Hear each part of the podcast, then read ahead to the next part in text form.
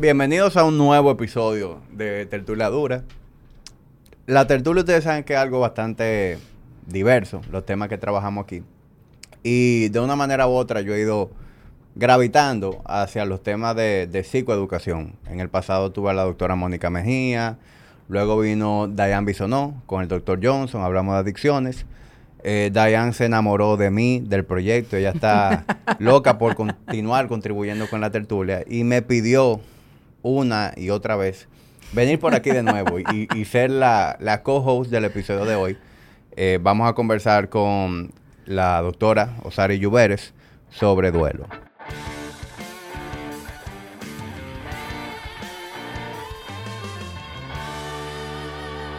Osari, bienvenida.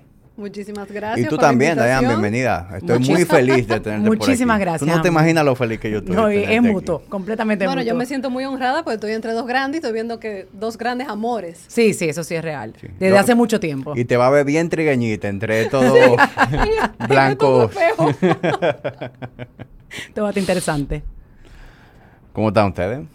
Estoy bien, gracias a Dios y contenta de estar aquí. Y la verdad que feliz porque yo creo que parte fundamental de esto que tú haces y más de este, de este nuevo bloque que tú estás lanzando del tema de psicoeducación es algo que, es muy necesario y más en la, en la sociedad y en la cultura donde nosotros nos no desarrollamos, donde vivimos. Y, y me interesa mucho el tema que vamos a hablar hoy porque es algo que vivimos todos los días y es algo muy natural dentro de todos nosotros y que yo sé que muchas personas batallan con este tema. Y, por eso estoy súper emocionada con este tema, porque creo que puede psicoeducar y ayudar a muchas personas a, primero, cómo acompañar a estas personas que padecen, que están pasando por un proceso de duelo. Y segundo, de adquirir nuevas herramientas y, y de hacerlo diferente, tú sabes, de quizás empezar a desmontar esas creencias de lo que yo consideraba que se debía hacer en el acompañamiento de, de, una persona que estuviera pasando por un proceso de duelo y que genuinamente es lo necesario y lo que funciona para acompañar a estas personas. O sea que para mí es súper, súper, súper emocionante estar aquí y más con mi querida colega y hermana.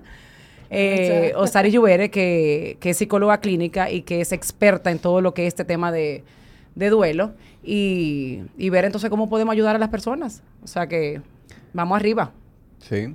Eh, tú sabes que cuando conversábamos antes de, encender la, la cámara y los micrófonos, eh, tú, Osari, tú dijiste algo muy que me llamó mucho la atención y es que cuando alguien pasa por un duelo nadie busca terapia. Sí, por lo general quien busca una ayuda es porque está pasando por un proceso ya depresivo, que no sabe verdaderamente cómo manejar esas emociones.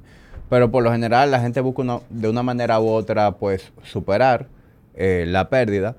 Y lo que yo quisiera que, que conversemos el día de hoy es cuál es la manera más saludable de llevar un proceso de pérdida y también entender qué tipo de pérdida, porque no todas las pérdidas son de la misma naturaleza. Exacto. Entonces, Mira, yo, yo, te diría que podemos empezar por ahí. Lo primero que el duelo es un proceso normal y natural ante cualquier tipo de pérdida. Tenemos más de 43 tipos de pérdidas registradas. O sea, la que más se conoce, pérdida por fallecimiento de un ser querido, los divorcios, pérdida de la salud, pérdida de la economía, eh, una mudanza, un duelo perinatal, que es cuando perdemos algún bebé. O sea, hay un sinnúmero de pérdidas que podemos vivir los seres humanos dentro de las cuales vivimos un proceso de duelo. A veces creemos que el proceso de duelo va a ser un suceso, como, bueno, ya yo estoy en mi proceso de duelo y ya listo, voy a ir aceptando. Y no, Em, antes se creía que habían fases marcadas del proceso de duelo y ya sabemos que no, que eso ahí genera muchas ronchas, principalmente con los psicólogos, porque dicen, está la fase de negación, está la fase de ira, de negociación, de depresión y luego aceptación y aprendizajes. Eso se evaluó por muchos años a través de estudios sobre ese manejo de las pérdidas y pues no todos los seres, o sea, no todos vivimos esas fases y no todos nos quedamos tampoco anclados en ellas. Entonces, con eso que preguntabas de la gente que llega a consulta, muchas veces llega a consulta el que ya está pasando por un duelo complicado. Eh, ¿Y qué es un duelo complicado? Cuando ya esa pérdida eh, no, la, no la resisto, cuando ya me, me paraliza, cuando ya tengo incluso más de dos años y no logro ni siquiera hablar de esto. Y, Osari, y perdón, perdón que te interrumpa, eh, ya que estamos hablando sobre el, duelo complicado, eh, y ahí aquí es algo que quisiera como, como hacer un poquito de énfasis sobre el tema de cuál es la diferencia de, un duelo natural, digamos, de ese proceso natural que pasa el ser humano ante cualquier pérdida, que es como tú decías, no solamente pérdida de, eh, de una muerte de un ser querido, o del trabajo, o inclusive el famoso nido vacío. Cuando es se van, otro tipo de pérdida. Que ahí podemos profundizar. Eso no se habla. Que eso no se habla. Cuando se van los hijos a estudiar fuera y de repente se casan y de repente se quedan mamá y papá solo en la casa y el propósito de ser madre ya quizás no está tan latente.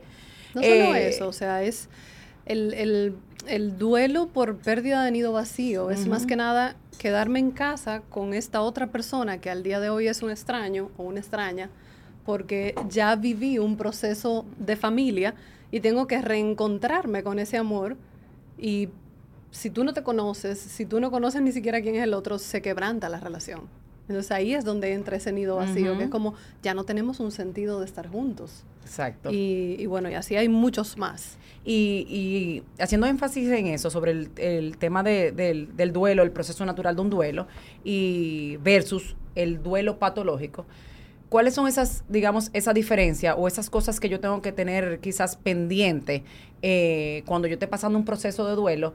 De, de ver cuando ya estoy entrando en un proceso quizás más complicado o quizás donde ya quizás lo que estoy sintiendo, lo que estoy viviendo, eh, no es lo más natural y lo más sano para mi proceso. ¿Cuándo yo debería, cuándo me debería llamar la atención? Donde ya este duelo quizás me está haciendo, me está haciendo daño. Sí. No es natural lo que estoy viviendo.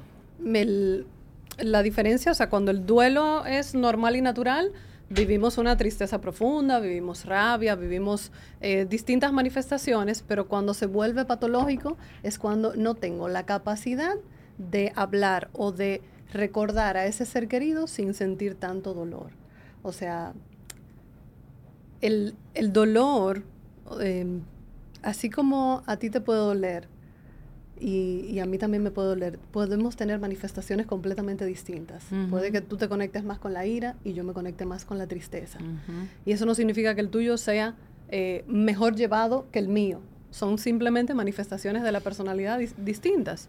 Y cuando ese duelo, cuando, ese dolor me paraliza y yo me quedo anclado ahí, pues ya se comienza a convertir en ese duelo patológico. Entonces hablaba ahorita de cuando pasa también un periodo de tiempo, porque un duelo por fallecimiento o por ruptura nos dura alrededor de seis meses, dos años, pero si sobrepasa esa fecha o ese tiempo, ya entonces se puede empezar a complicar. Y eso tampoco se habla, porque venimos de una cultura donde te dice, no estés triste, no hables de eso. Entonces, ¿cómo tú sabes medir cuándo tú iniciaste a vivir ese proceso de duelo o cuándo tú vas a la mitad o por ahí? O personas que no son tan vocales, que te dicen, pero es que yo no, yo no sé ni siquiera manifestar qué es lo que yo extraño de esa persona. Aunque tú no seas muy vocal, no significa que tú no puedas vivir tu proceso. Se puede escribir a través del arte. Tú, tú canalizas emociones por todos los, por todos los lados. Entonces, tener en claro que el duelo se me puede complicar si yo no lo hablo, si yo eh, evado esas emociones que me conectan con esa persona, si yo escojo incluso eh, sustituir personas. Eh, tú que me decías, wow, cuántas cosas tú debes de oír en, consulta. Eh, bueno, a mí tú no sabes, pero yo con lo que más trabajo con hombres, con, con figura masculina. Y recibo mucho en consulta hombres que se divorciaron hace 20 años porque fueron infieles y porque divorciarse era lo que había que hacer. Y te llegan a consulta con una obesidad, con un alcoholismo, y cuando tú indagas dónde inició eso, fue en esa ruptura, en ese divorcio. Y te dicen, yo todavía la amo, pero había que divorciarse. Y la culpa que yo vivo ante eso simplemente es lo que me, me tiene así, me tiene paralizado. Y eso es un duelo complicado, es un duelo patológico. Y eso, en, en, la mayoría de los casos se debe a, a una infidelidad de parte de la mujer hacia el hombre. No, o de parte del hombre hacia la mujer. Esa culpa de fue por mí que se terminó este matrimonio. Ok. Porque se, había que divorciarse. Eh, se presta más a, una decisión del hombre de que, bueno, mira, yo no, no puedo vivir con eso. Eh, es, muy, es, es- muy es- raro que un hombre sea quien quiera divorciarse eh, Pero cuando, cuando él fue socialmente, infiel. socialmente es aceptado que si tú como hombre eres infiel y la mujer te dice nos vamos a divorciar, el hombre acá te diga, bueno, pues está bien porque fui yo que me equivoqué. Pero la culpa que el hombre vive, por ejemplo, no se habla.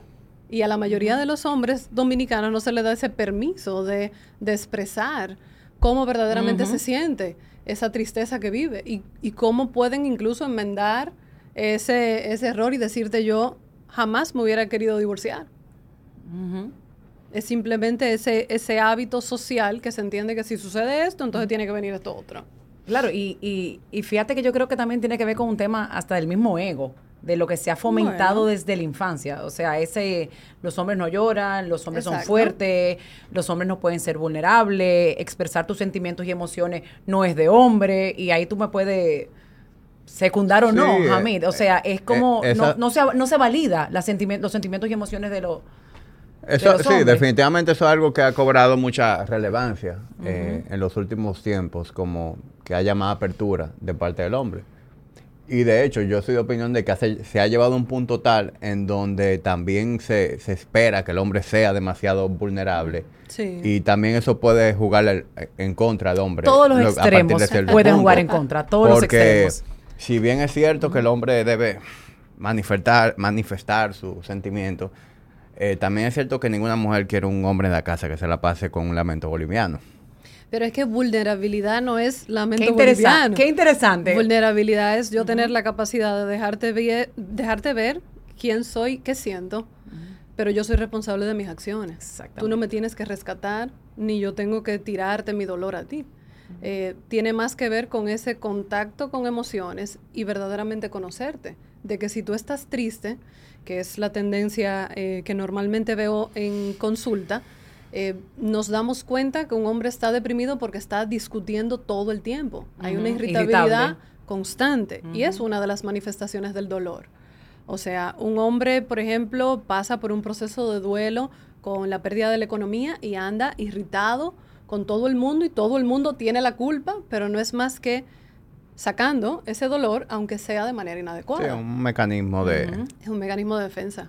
Y fíjate que, el- que el dolor yo siempre me gusta describirlo como, como si fuera una sombrilla. Como lo que está el, es el dolor, pero se manifiesta de diferente manera. Eh, ira, rabia, depresión, tristeza profunda, pero lo que hay de fondo es un dolor. Es un dolor que, que me lleva a, a estos mecanismos de defensa para yo no tener que dejarme ver. Pero fíjate algo, Hamid, que me llama mucho la atención. Que fíjate que, que, que, que para ti, fíjate cómo tú asocias el tema de, de la vulnerabilidad con un lamento boliviano. Y yo creo que eso es parte de lo que nuestra cultura eh, eh, quizás nos ha enseñado desde nuestra infancia, que creemos que el dejarnos ver, eh, o sea, el dejarnos ver vulnerable, o sea, expresar cómo yo me siento, lo que a mí me molesta, o quizás las cosas que a mí me generan un cierto tipo de inseguridad, yo siento que al otro lo va a ver como una deficiencia o como menos hacia mi persona. Y no, una cosa es yo estar constantemente en un lamento boliviano y que estar constantemente en una queja constante o estar constantemente viviendo un proceso que no es sano, al yo también poder expresar mis sentimientos y emociones. Mira, esto a mí no me agrada o, o cuando sucede esto me hace sentir tal y tal y tal. Eso es yo poder expresar cómo yo me siento, sin tener que poner quizás esta careta, ¿verdad? Que de yo soy fuerte, esa famosa fortaleza que no es fortaleza, ¿verdad? Eh, yo soy fuerte, a mí nada me molesta, que yo voy a buscar otra manera de yo canalizar esos sentimientos y emociones. Porque así mismo cuando yo me creo que soy fuerte, por algún lado tiene que salir ese sentimiento. Entonces, ¿por dónde va a salir? Por donde hizo Sari. A través de la comida, a través de alcohol, a través de las peñas con los panas, a través de cualquier comportamiento desadaptativo que me haya anestesiar eso que estoy sintiendo. Yo entiendo lo que tú dices. Ajá. Y, y a lo mejor, a lo mejor tú me estás malinterpretando. Yo no, con eso yo no quiero decir que el hombre no deba tener esa, esa apertura, especialmente con su pareja, de, de decirle cómo se siente ante cualquier situación y de, de buscar ayuda. Lo que yo sí te puedo decir es que dentro de esa dinámica de hombre-mujer, eh, el hombre siempre juega, tiene una figura en, en la relación de, de ser como la persona más ecuánime, la persona que proyecta cierta seguridad, que tiene todo bajo control. La mujer tiende a, en, en momentos de crisis, la mujer tiende a apoyarse en el hombre. Entonces, cuando la mujer no siente que, que tiene un hombre muy frágil en el que no se puede apoyar, si eso es algo crónico, eso puede ser un problema para la relación. Eso, eso es lo que te quiero decir con No, eso. totalmente y viceversa. Es- eso, iba, eso iba a apoyarte. Y, por ejemplo, con los temas de los divorcios o, de, o de las crisis maritales, se ve mucho eso. De esperar que el otro se haga responsable de mí. Y eso no es atractivo para nadie. Ni para el hombre ni para la mujer. No, ni- o sea, no, no creo que tenga que ver ni siquiera con, con el estilo de relación, sea heterosexual, homosexual. Eh, cuando tú colocas esa responsabilidad de eh, yo me siento triste y yo quiero que seas tú que me cuides constantemente, o todo lo contrario, estoy cerrado y eh, ante esto yo no te dejo entrar, no te dejo penetrar, no te cuento nada, ambos extremos hacen que se quiebre la relación. Y, y ese atractivo de, de autonomía es fantástico. Ante los duelos eh, pasa mucho que o la relación se fortalece o la relación se quiebra. Porque si yo en mi proceso de duelo lo que hago es aislarme y yo no te comparto nada, yo me empiezo a volver intolerante hacia ti. De hecho, la estadística con los divorcios va en aumento constantemente. Cada tres matrimonios, dos se divorcian o se separan. Y eso con la pandemia pasó eh, Claro. muchísimo, que lo, que lo vemos que, que ha llegado. Y tener una pareja es complejo, porque si de por sí lidiar con uno mismo cuesta, lidiar con el de al lado, pues se vuelve un reto. y, y cuando hay eh, rupturas, cuando hay eh, algún tipo de fallecimiento o pérdida de hijos, eso, eso pone a prueba la relación. Y fíjate, me acabo de conectar ahora con, con un caso que me llegó a consulta de una pareja que habían pasado por, por una pérdida. No fue el motivo de consulta, pero me estaban comentando de esta pérdida que había pasado en, dentro de este núcleo familiar. Y, y algo que me verbalizaba eh, el esposo es que me decía, no, fíjate, yo he tratado de estar ahí para ella.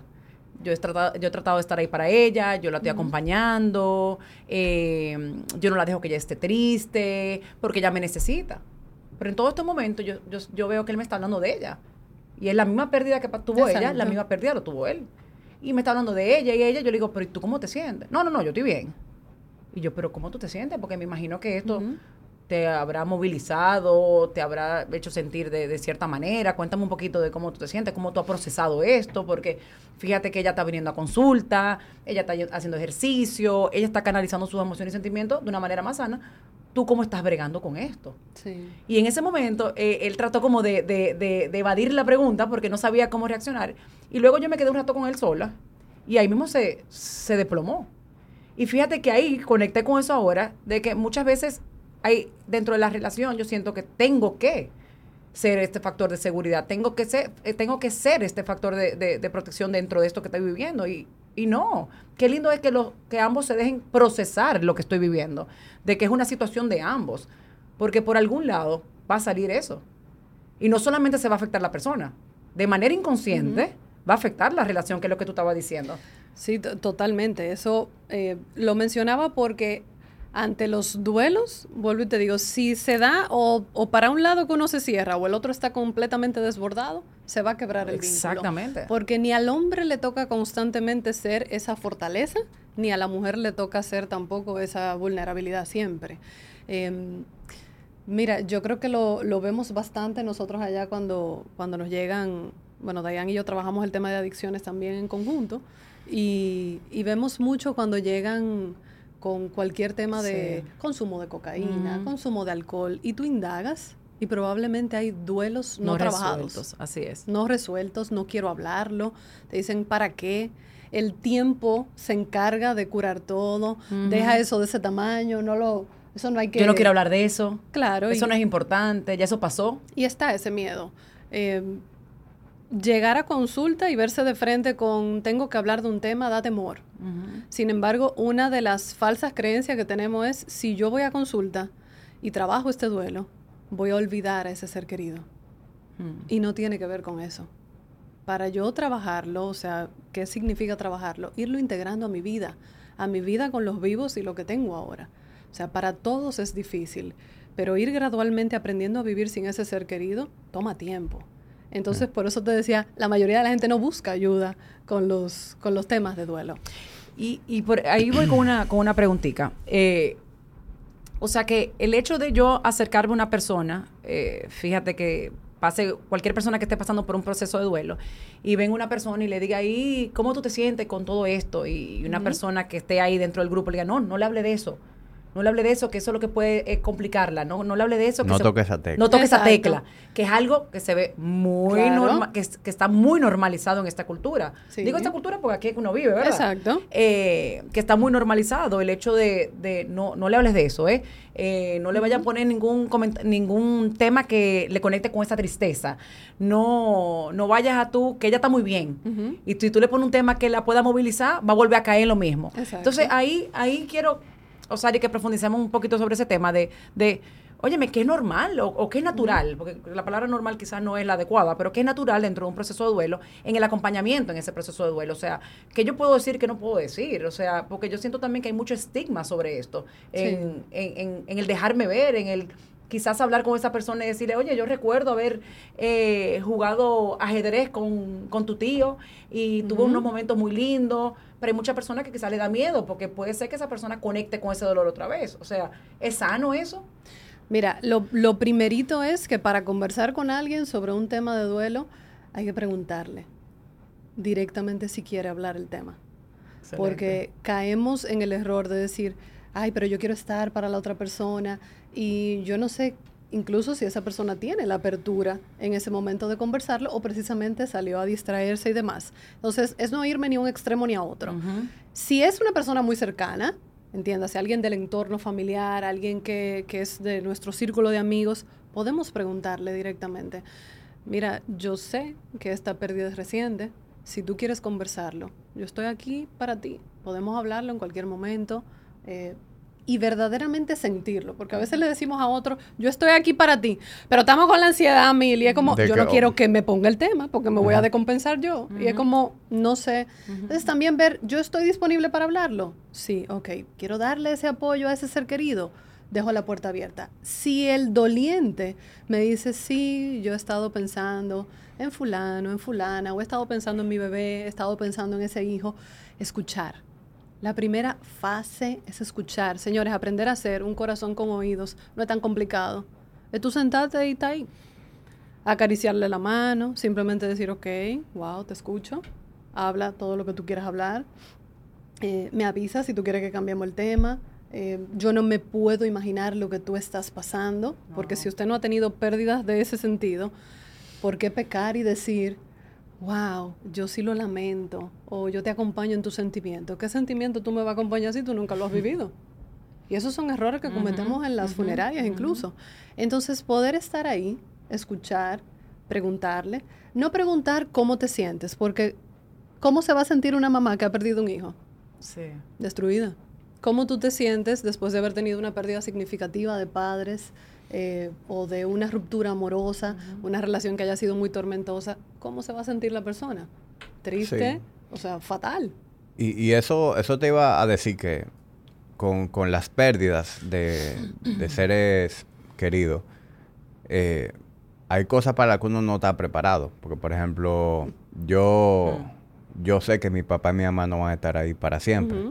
Y aunque no quiero ni pensar en eso, hay una parte de mí, de mi subconsciente, que sabe que eso va a suceder en algún momento. Sin embargo, el solo hecho de yo pensar que le pase algo a mi hija, o sea, es que yo prefiero morirme 10 veces Exacto. antes de, antes de tener que lidiar con eso. Eh, antes de venir para acá, yo vi la, la noticia de, de Yolanda Martínez, no sé Ay, si ustedes sí, vieron que, sí, que sí, falleció sí. su hija de un infarto. Sí. Y, y ese fue el pensamiento que me llegó instantá- instantáneamente. Es como que, wow, yo no pudiera. O sea, yo no sé, yo no sé Exacto. cómo yo manejaría esa situación. O sea, no tengo ni la más mínima idea. Y, y eso es algo que debe costar mucho más trabajo Sí. que, que la pelea de un padre. por, por, por eso mismo. Porque uno como ser humano no sabe cómo manejar esa situación. No, es mira, antinatural. El, el dolor más grande registrado es la pérdida de hijos, porque es antinatura. O sea, aunque nos duele mucho perder a nuestros padres, a los abuelos, por ciclo vital, la- el raciocinio te dice se van a ir primero que yo. Sin embargo, perder hijos es, es algo desgarrador. Eso no quita que nunca estamos preparados para perder. Y eso es una de las falsas creencias que me interesa que aclaremos. Por más, em, hay un tipo de pérdida que se llama duelo anticipatorio, que es cuando hay un diagnóstico, ya sea de cáncer, un diagnóstico de cualquier enfermedad, eh, una diabetes complicada, una situación de un accidente, tú te comienzas a hacer la idea de esto va a venir. Y es un mecanismo de defensa ir como amortiguando ese dolor. Sin embargo, no estamos listos para, para esa pérdida. Em, los que trabajamos en estas áreas normalmente hemos tenido pérdidas significativas, eh, lo cual yo he tenido pérdidas muy importantes en mi vida, padres, madres, hermanas, bebés, o sea, hay muchas. Eh, y bueno, los que me conocen saben que yo siempre comparto, no, no es algo a lo que soy cerrada a, a conversar. Y me decían eso, ¿cómo tú lo lograste? ¿Cómo tú logras atravesar un dolor? Em, tan desgarrador. Eh, por ejemplo, en el caso de mi mamá y mi hermana murieron con un mes de diferencia. Mi hermana estuvo cinco años en lista de espera de trasplante para pulmón y luego falleció. Sin embargo, con ella ya veníamos haciendo un duelo anticipatorio como familia porque estábamos, vivíamos como esperando esa llamada. Aunque uno no quiere que llegue, pero esa llamada eh, sabíamos como que podía llegar. Sin embargo, mi mamá enferma un día y a los cuatro días muere. Eso es una catástrofe. Una mujer sana, una mujer joven relativamente, 70 años rayando, y, y tú dices, wow, o sea, la vida es tan frágil, eh, no nos hacemos la idea, y yo creo que la idea tenemos que comenzar a hacérnosla. ¿Por qué? Tenemos que dejar de vivir como inmortales. Muchas veces damos por sentado ese amor, sin embargo, que haya muerte significa que hubo vida y que hubo amor. Y poder tener sanado los pendientes emocionales con esos seres queridos es lo que te ayuda a vivir también un duelo sanamente. Em, cuando yo hablo de los pendientes, em, hablo de lo que es las deudas de amor y deudas de dolor. Deudas de amor, así como son las deudas financieras, las deudas de amor son los pendientes que me hubiera gustado vivir con ese ser querido y las deudas de dolor son esos pendientes que no resolví. Eh, esos resentimientos con esos padres, esos resentimientos o, dolores, esa culpa con ese ser que perdí, es, eso me complica. Eso hace también que, pues me cueste un poco más eh, atravesar ese, proceso. Y Fíjate, wow. Eh, no, ustedes están los dos que... me, me, conecté, me conecté profundamente. Fíjate que, tú estabas hablando sobre eso, que era una de las preguntas que, quizás yo había tenía para, hacerte sobre el duelo anticipado, que si genuinamente uno se prepara para eso, porque eh, fíjate que, muchas veces hay personas que llegan a, consulta o personas que le preguntan a uno como psicólogo, como, Concho, Dayan, pero yo me preparé. Yo sabía que esa persona iba a fallecer. Inclusive el doctor me dijo que en dos meses... Eh, esa persona se iba. Esa persona se iba y yo me preparé y vine al psicólogo y cogí terapia. Y, y ahí la verdad es que, como tú dices, uno no se prepara cuando se momento porque el dolor, el dolor es mandatorio y eso que yo voy a sentir lo tengo que vivir. Y ahí viene mi, mi próxima pregunta, el tema de cómo yo tengo que permitirme o, o cómo yo le doy, me doy el permiso de permitirme sentir mis emociones, o sea, de, de poder vivir ese proceso de tristeza, ese proceso de, ira, esa manifestación de, frustración, o sea, de darme el permiso de sentirlo, porque muchas veces creemos que, el duelo es, lo, lo, sentí y ya se va. Exacto. Sino es de, de darle la bienvenida al sentimiento de, hoy yo me siento triste, sin embargo, voy a hacer cosas que yo sé que son beneficiosas para mi salud, porque al final, a largo plazo, me voy a sentir mucho mejor conmigo misma, ¿verdad? Eh, voy a hacer las cosas que me convienen, pero darle la bienvenida a ese sentimiento de, tristeza, de frustración, de como tú decías anteriormente, de poder hablarlo, de poder delatarlo con un amigo, de poder escribir el journaling, que funciona muchísimo, el poder coger el teléfono y decir a un amigo, yo estoy triste, o sea, darle la bienvenida, porque es que muchas veces creemos que el duelo se pasa y ya. Y es que yo aprendo a vivir con esto, ¿no? Sí, crecemos alrededor del dolor. Em, y por eso decía ahorita, no es un suceso, no es llegué a una meta y se acabó. Poder también identificar, estoy triste, pero no necesariamente porque esté triste quiera llorar. tenemos asociado el dolor o la tristeza con un estadio de sufrimiento y de lamento. O ¿cómo fue que dijiste? Lamento boliviano. Lamento boliviano. Como de me tengo que arrastrar. No, yo creo que incluso de ahí viene la mala propaganda con la muerte. Es como que habla de muerte, ya habla de catástrofe y, de algo como, hmm. como terrible. Señora, la muerte la tenemos todos asegurada. Lo único asegurado que tenemos. Es lo único, de hecho, es literalmente el único momento de vida que todos los seres humanos tenemos en común. Bueno, Farid Diek hablaba de eso cuando lo fuimos a ver. Sí. ¿Te acuerdas que él decía que el tema que él más le gusta hablar es de la muerte? Es de la muerte. Es de la muerte, pero no de la muerte en sí, de cómo quiero morir, qué tipo de muerte quiero, porque eso es eh, fantástico, eso es una idea bien como, como ilusoria. Es más que nada cómo quiero vivir. Exactamente. ¿Qué tipo de vida yo quiero llevar para que si me toca hoy, ahorita... Me siento pleno.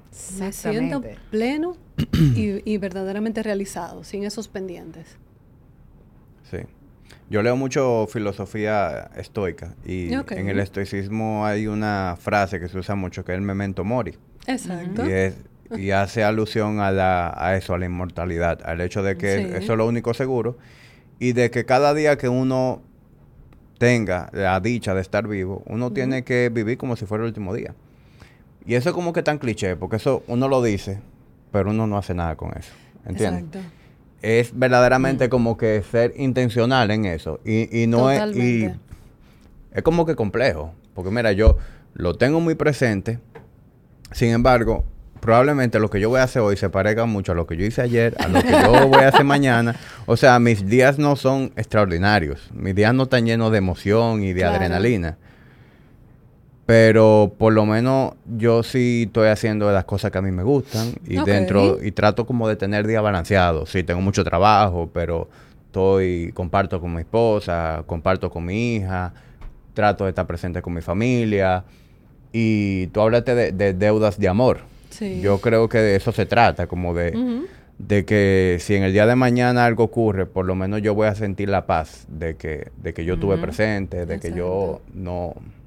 No sé si te hace sentido. Sí, claro. Y fíjate que algo que se supone que tenemos que tener tan pendiente en el día a día por la rutina y por la estructura, eh, pues no lo tenemos tan claro. Imagínate que todos los días viviéramos como, yo sé que me voy a morir ahorita, yo sé que me voy a morir, viviéramos en angustia. Y de hecho, eh, una de las razones... ¿Cómo? y no ahorráramos. Exacto. Y, y, nos, yo creo que nos complicáramos bastante. Sin embargo, em, se trata más de eso, de, de disfrutarte la vida que tienes, que es un regalo, y no darla por sentada porque cuando nos ponemos en piloto automático, descuidamos partes de nuestro ser. Eh, tú hablaste de em, tiempo con tu pareja, tiempo con tu hija, tiempo con la familia, trabajas. Ahí hay un balance. Y cuando los seres humanos vivimos en balance, nos sentimos plenos.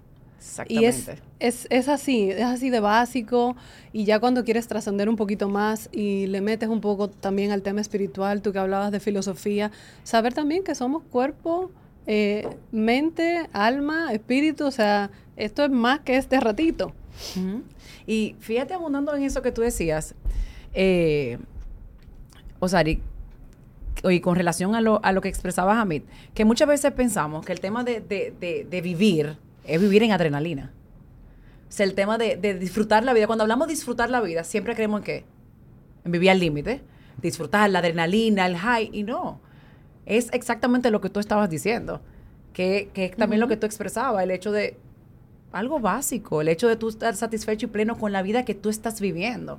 No es el hecho de vivir en gratificación instantánea y gratificación instantánea y un high. Y, no, y que no me puedo perder un coro. Y que no me puedo perder un coro y que me da FOMO si me lo pierdo. No, es cuestión de estar yo creo que no hay un sentimiento más lindo en el mundo de cuando tú te acuestas en tu cama en la noche y sentirte satisfecho y pleno contigo. De que tú estás haciendo las cosas que son beneficiosas para tu alma. ¿Sabes? El hecho de, de, saber que tú estás cumpliendo contigo como ser humano, que tú estás cumpliendo con tu familia, que estás cumpliendo a nivel laboral, que estás haciendo lo que te hace bien y, y y que está cumpliendo con tu proyecto de vida y tu plan de vida. Pero muchas veces tenemos esa confusión y eso va muy relacionado con el tema de la adicción que nosotros trabajamos y el tema de la codependencia, de, de, de esa necesidad constante de, de vivir en, en, gratificación y en high. Y si, no, y si, y si no estamos en ese high, sentimos que nos estamos perdiendo la vida. Y es algo que vivimos hoy en día, el tema de la sobreproductividad. No sé ni cuál es el término, pero es el tema de la, de la sobreproductividad. Que si no eh, estamos 24-7 siendo productivos o en una oficina, o no estamos viviendo. Y no, básicamente es lo que tú decías, ser básico en, en el hecho de yo poder tener un balance y yo sentirme satisfecho y pleno de que si hoy, Dios lo libre, pasa lo que sea, yo estoy cumpliendo Me voy conmigo. tranquila. Y me voy tranquila porque estoy cumpliendo también con las personas que yo más quiero. Sí. Sí. Es como, como dice Jordan Peterson, no sé si tú lo, lo conoces. Sí. Eh, él dice que la, la felicidad no es esa piña colada en la playa, en unas vacaciones. La felicidad son esas cosas como ordinarias del día a día. Esos pequeños detalles de, de tú llegar a tu casa, comer con tu familia, de esos pequeños momentos, que eso es lo que verdaderamente te hace feliz, porque todo el mundo que ha logrado experimentar en una vacación, en una playa muy bonita, una piña colada, sabe que nada de eso compensa una vida miserable. O sea, ser miserable tú el, el año completo Sí. para tú tener 14 días de felicidad, eso no eso no es una vida feliz.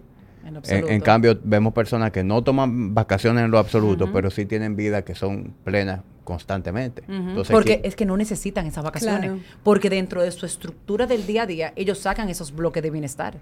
Es que ahí está la diferencia. O, está- o estamos viviendo constantemente para el mañana, ¿verdad? Y por eso hoy me desgasto y me desgasté ayer y me desgasté el día antes de ayer. O estoy viviendo estas 24 horas con un objetivo de, de- de hacer las cosas que me convienen y de cuidarme en el proceso. Si yo hago las cosas que me convienen y hago las cosas que son beneficiosas para mí, lo más probable es que yo no necesito tantas vacaciones ni tanto tiempo de desconecte ni de anestesia. Por eso tuve muchas personas que de lunes a viernes de repente Claro. son se fajan en el trabajo, llegan a su casa a las 11 de la noche y de viernes a domingo tienen que desconectarse con cinco botellas de vodka para poder lidiar con todo lo que están viviendo. Pero de repente entonces lo que yo estoy construyendo la semana, ¿qué pasa los fines de semana? Y ahí, y ahí es que ahí es que está todo. ¿Qué pasa si en el día yo empiezo a tener un balance en mi productividad laboral, en mi participación con mi familia, en mi bienestar emocional, físico, espiritual? Yo voy a vivir vida mucho más, más tranquilo y quizás yo no voy a necesitar tanto tanto tantas vacaciones ni escapar tanto porque me voy a sentir satisfecho y pleno para conmigo. Sí, porque ahora que tú hablas de, de ese concepto de vacaciones versus eh, semana la- laboral, eh, eso también es una construcción social. Los días son una construcción social. O sea, mucha gente, por ejemplo, yo soy una persona que yo trabajo, yo soy muy trabajador, me gusta el trabajo y yo trabajo los siete días a la semana. Yo no tengo día libre. Ahora mis días son distintos.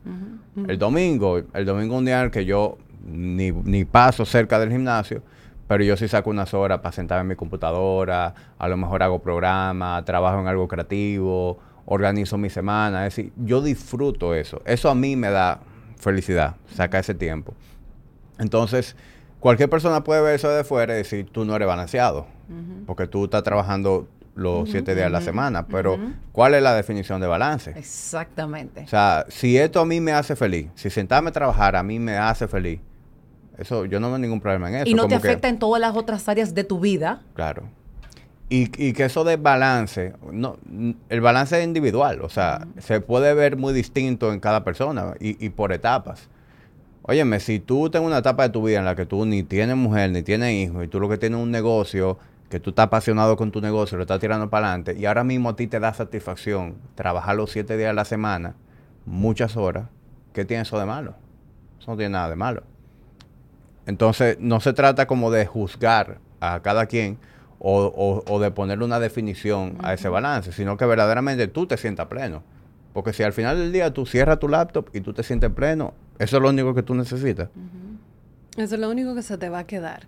Y tú estás tocando un tema que me, que me gusta porque la belleza de la adultez es identificar qué yo traigo de ahí atrás que quiero repetir y qué nuevo yo quiero construir. Y ahí hay un duelo también. Porque yo creo una nueva identidad. Puede ser que lo que tú traes de tu casa a ti no te funciona. A ti te funciona sentarte en la computadora los domingos a hacer trabajo creativo. Yo eso le llamo trabajo intelectual y eso es lindo agendarlo y fantástico pero es mal visto socialmente. Porque los sábados y los domingos usted hace otras cosas. Pero ¿quién dijo? O sea, ¿dónde si fue que no eso se estipuló? eso. O eso no es lo que a mí me funciona. Entonces, tener esa aceptación de este lado que a mí me funciona, ya yo atravesé ese duelo de que a mí no me importa lo que van a decir de mí, sino yo asumo esta responsabilidad. Es bellísimo, porque verdaderamente tú cierras tu computadora y te sientes pleno. Y mira, yo, y yo hice el esfuerzo eh, por un tiempo de no hacerlo, de decir, mira, tú sabes que yo voy a hacer todo de lunes a viernes, sábado y domingo yo no voy a abrir esa laptop. Yo hice el esfuerzo. Y yo a veces me encontraba en lugares en donde yo decía, No yo no quiero estar aquí. Yo quiero estar en mi mecedora con un cigarro prendido trabajando. Eso es lo que yo quiero ahora mismo. Y tú me crees si yo te digo que en ese momento que tú estabas ahí había dolor. Porque había una parte de ti que estaba ya loco por irse de ese sitio, pero físicamente tú estabas ahí. Entonces, a eso me referí ahorita, con que tenemos que cambiarle la cara a cómo vemos el dolor. O sea, todo eso son manifestaciones de dolor. Silente. puedo moverme, claro, claro. O sea, el dolor no tiene que ser paralizante, porque trae muchos aprendizajes, trae crecimiento. Si no te duele, no te vas a mover. Ahora, que hay que entender también, en conjunto con eso, que usted no está solo en este mundo. Claro. Yo tengo una esposa, yo tengo una hija, yo tengo papá y mamá, yo tengo mi suegro, yo tengo mis amigos. Y para esa persona es importante pasar tiempo conmigo. Entonces, dentro de mi esquema, pues yo procuro como estar, en, buena, en, en buena onda con todo el mundo. Que mi mujer se sienta atendida, que mi hija sienta que papá está ahí, que le dé vuelta a, a papi y a mami por la casa, como ese tipo de negociaciones. Pero como que nunca tampoco olvidándome de mí. Exacto. Y yo creo que ahí viene lo que viene donde ahí lo que viene lo que hablábamos ahorita del balance. De en todas las áreas que son importantes de mi vida, pues yo estoy cumpliendo. Con mi hija estoy presente, con mi esposa estoy presente, con mi suegro estoy presente, con mi familia estoy presente y en mi trabajo estoy presente. Y quizás eso es lo que podemos tratar de, de- buscar en estas 24 horas, de estar presente. Quizás hay, van a haber días donde yo no voy a poder cumplir con todo. Pero el hecho de yo tratar de, de llevar ese equilibrio, o vamos a llamarle ese- equilibrio emocional, ¿verdad? De, de poder cumplir con las cosas que me convienen y de, y de estar presente en las cosas que yo sé que me, me- me hacen bien, al final eso es lo que me va a llevar a sentirme satisfecho y pleno para conmigo. Y al final, ¿qué es lo que buscamos? ¿Entiendes? O sea, cuando yo estoy en contacto conmigo, al final, ¿qué yo busco? ¿Estar que el otro esté satisfecho conmigo o yo sentirme satisfecho conmigo? Y ese es el primer, el primer ejercicio que yo tengo que hacer conmigo de ponerme en contacto genuino y auténtico de yo estoy haciendo las cosas que yo quiero hacer. Y decía Sari que muchas veces el dolor se manifiesta de diferentes maneras. Y es verdad, y suele suceder también en, más en los hombres que, que, que las mujeres. De que evadimos. Y por eso tú ves que los hombres, en vez de, de- de bregar o en vez de delatar lo que está sucediendo en, con su núcleo familiar, lo hacen a través de las salidas. Y tú me corrías ahí si, si no estás de acuerdo con esos amigos. El hecho de que de salir con los amigos, o refugiarme en el alcohol, o refugiarme en otro tipo de conducta. ¿Por qué? Porque me da miedo. Quizás dejarme ver y, y dejarme ver que yo genuinamente estoy sintiendo algo que para mí no es placentero Sí. y que para mí es incómodo y que quizás viene con ese mismo constructo social de que yo no puedo, no me toca. O el de repente que tengo que seguir, vamos a ver, con el mismo duelo que tú, que tú decías ahorita, el hecho de que tengo que seguir los mismos patrones de, de- de trabajo de mi casa. Por ejemplo, mi papá me enseñó que trabajar es de esta manera, pero ciertamente yo siento que yo puedo trabajar de una manera muy diferente y mucho más productivo y ahí yo tengo que vivir un proceso de duelo y de cortar ese, e- ese, ese cordón umbilical, ¿verdad? De que yo puedo hacerlo diferente, pero quizás mi papá no va a estar satisfecho como yo lo estoy haciendo. Sí. Que eso se ve más cuan- cuando, cuando uno trabaja con los padres de uno. Porque ahí es donde choca como esa cultura de, de trabajo.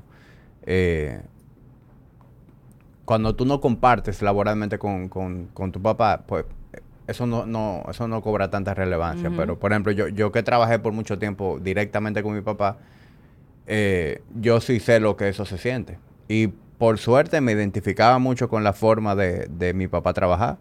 Y de hecho yo, muchas de las cosas que yo hago son heredadas de él. Pero yo he encontrado también mi propia forma de hacer las cosas y, y ni siquiera son las mismas tecnologías que tenemos a mano. O sea que hay que también Sí. entender que son tiempos distintos. Siguiendo con el tema del, de- del duelo, eh, Osari, Yo sé que hablábamos ahorita que hay diferentes tipos de, de duelos y el tema del nido vacío, el tema de, de- de la muerte de algún familiar, pérdida de un empleo, el tema de las rupturas amorosas, el tema de, los divorcios, el abordaje terapéutico, ya con un, con un psicólogo, con un psiquiatra, ya cuando estas personas van a, a terapia, ¿se maneja eh, de igual manera? ¿Tú lo manejas de, de igual manera o, o hay un abordaje diferente para cada, para cada tipo de duelo? Sí, es, es distinto. Cuando tenemos un duelo em, natural, normal, por ejemplo, llega a consulta eh, una mujer que ha perdido su hijo eh, por un accidente o alguna, algún diagnóstico y tiene tres meses de fallecido. La tendencia familiar es querer, eh, tenemos que medicar, mi mamá está muy mal, casi siempre van con los hijos, si tienen hijos adultos, hay que ayudarla. Y no, en ese momento, eh, un duelo eh, normal y natural es que esa persona esté eh, triste, descompensada, con insomnio, con eh, mucha negación a por qué pasa esto. Eh, tú que decías ahorita, yo no me lo puedo imaginar, eh, eso es una frase constante que se repite de yo no me puedo imaginar mi vida sin mi hijo. Eso, o sea, eso es totalmente normal y le damos un plazo de tiempo entre seis meses y un año a ver cómo se va incorporando eh, en las distintas actividades.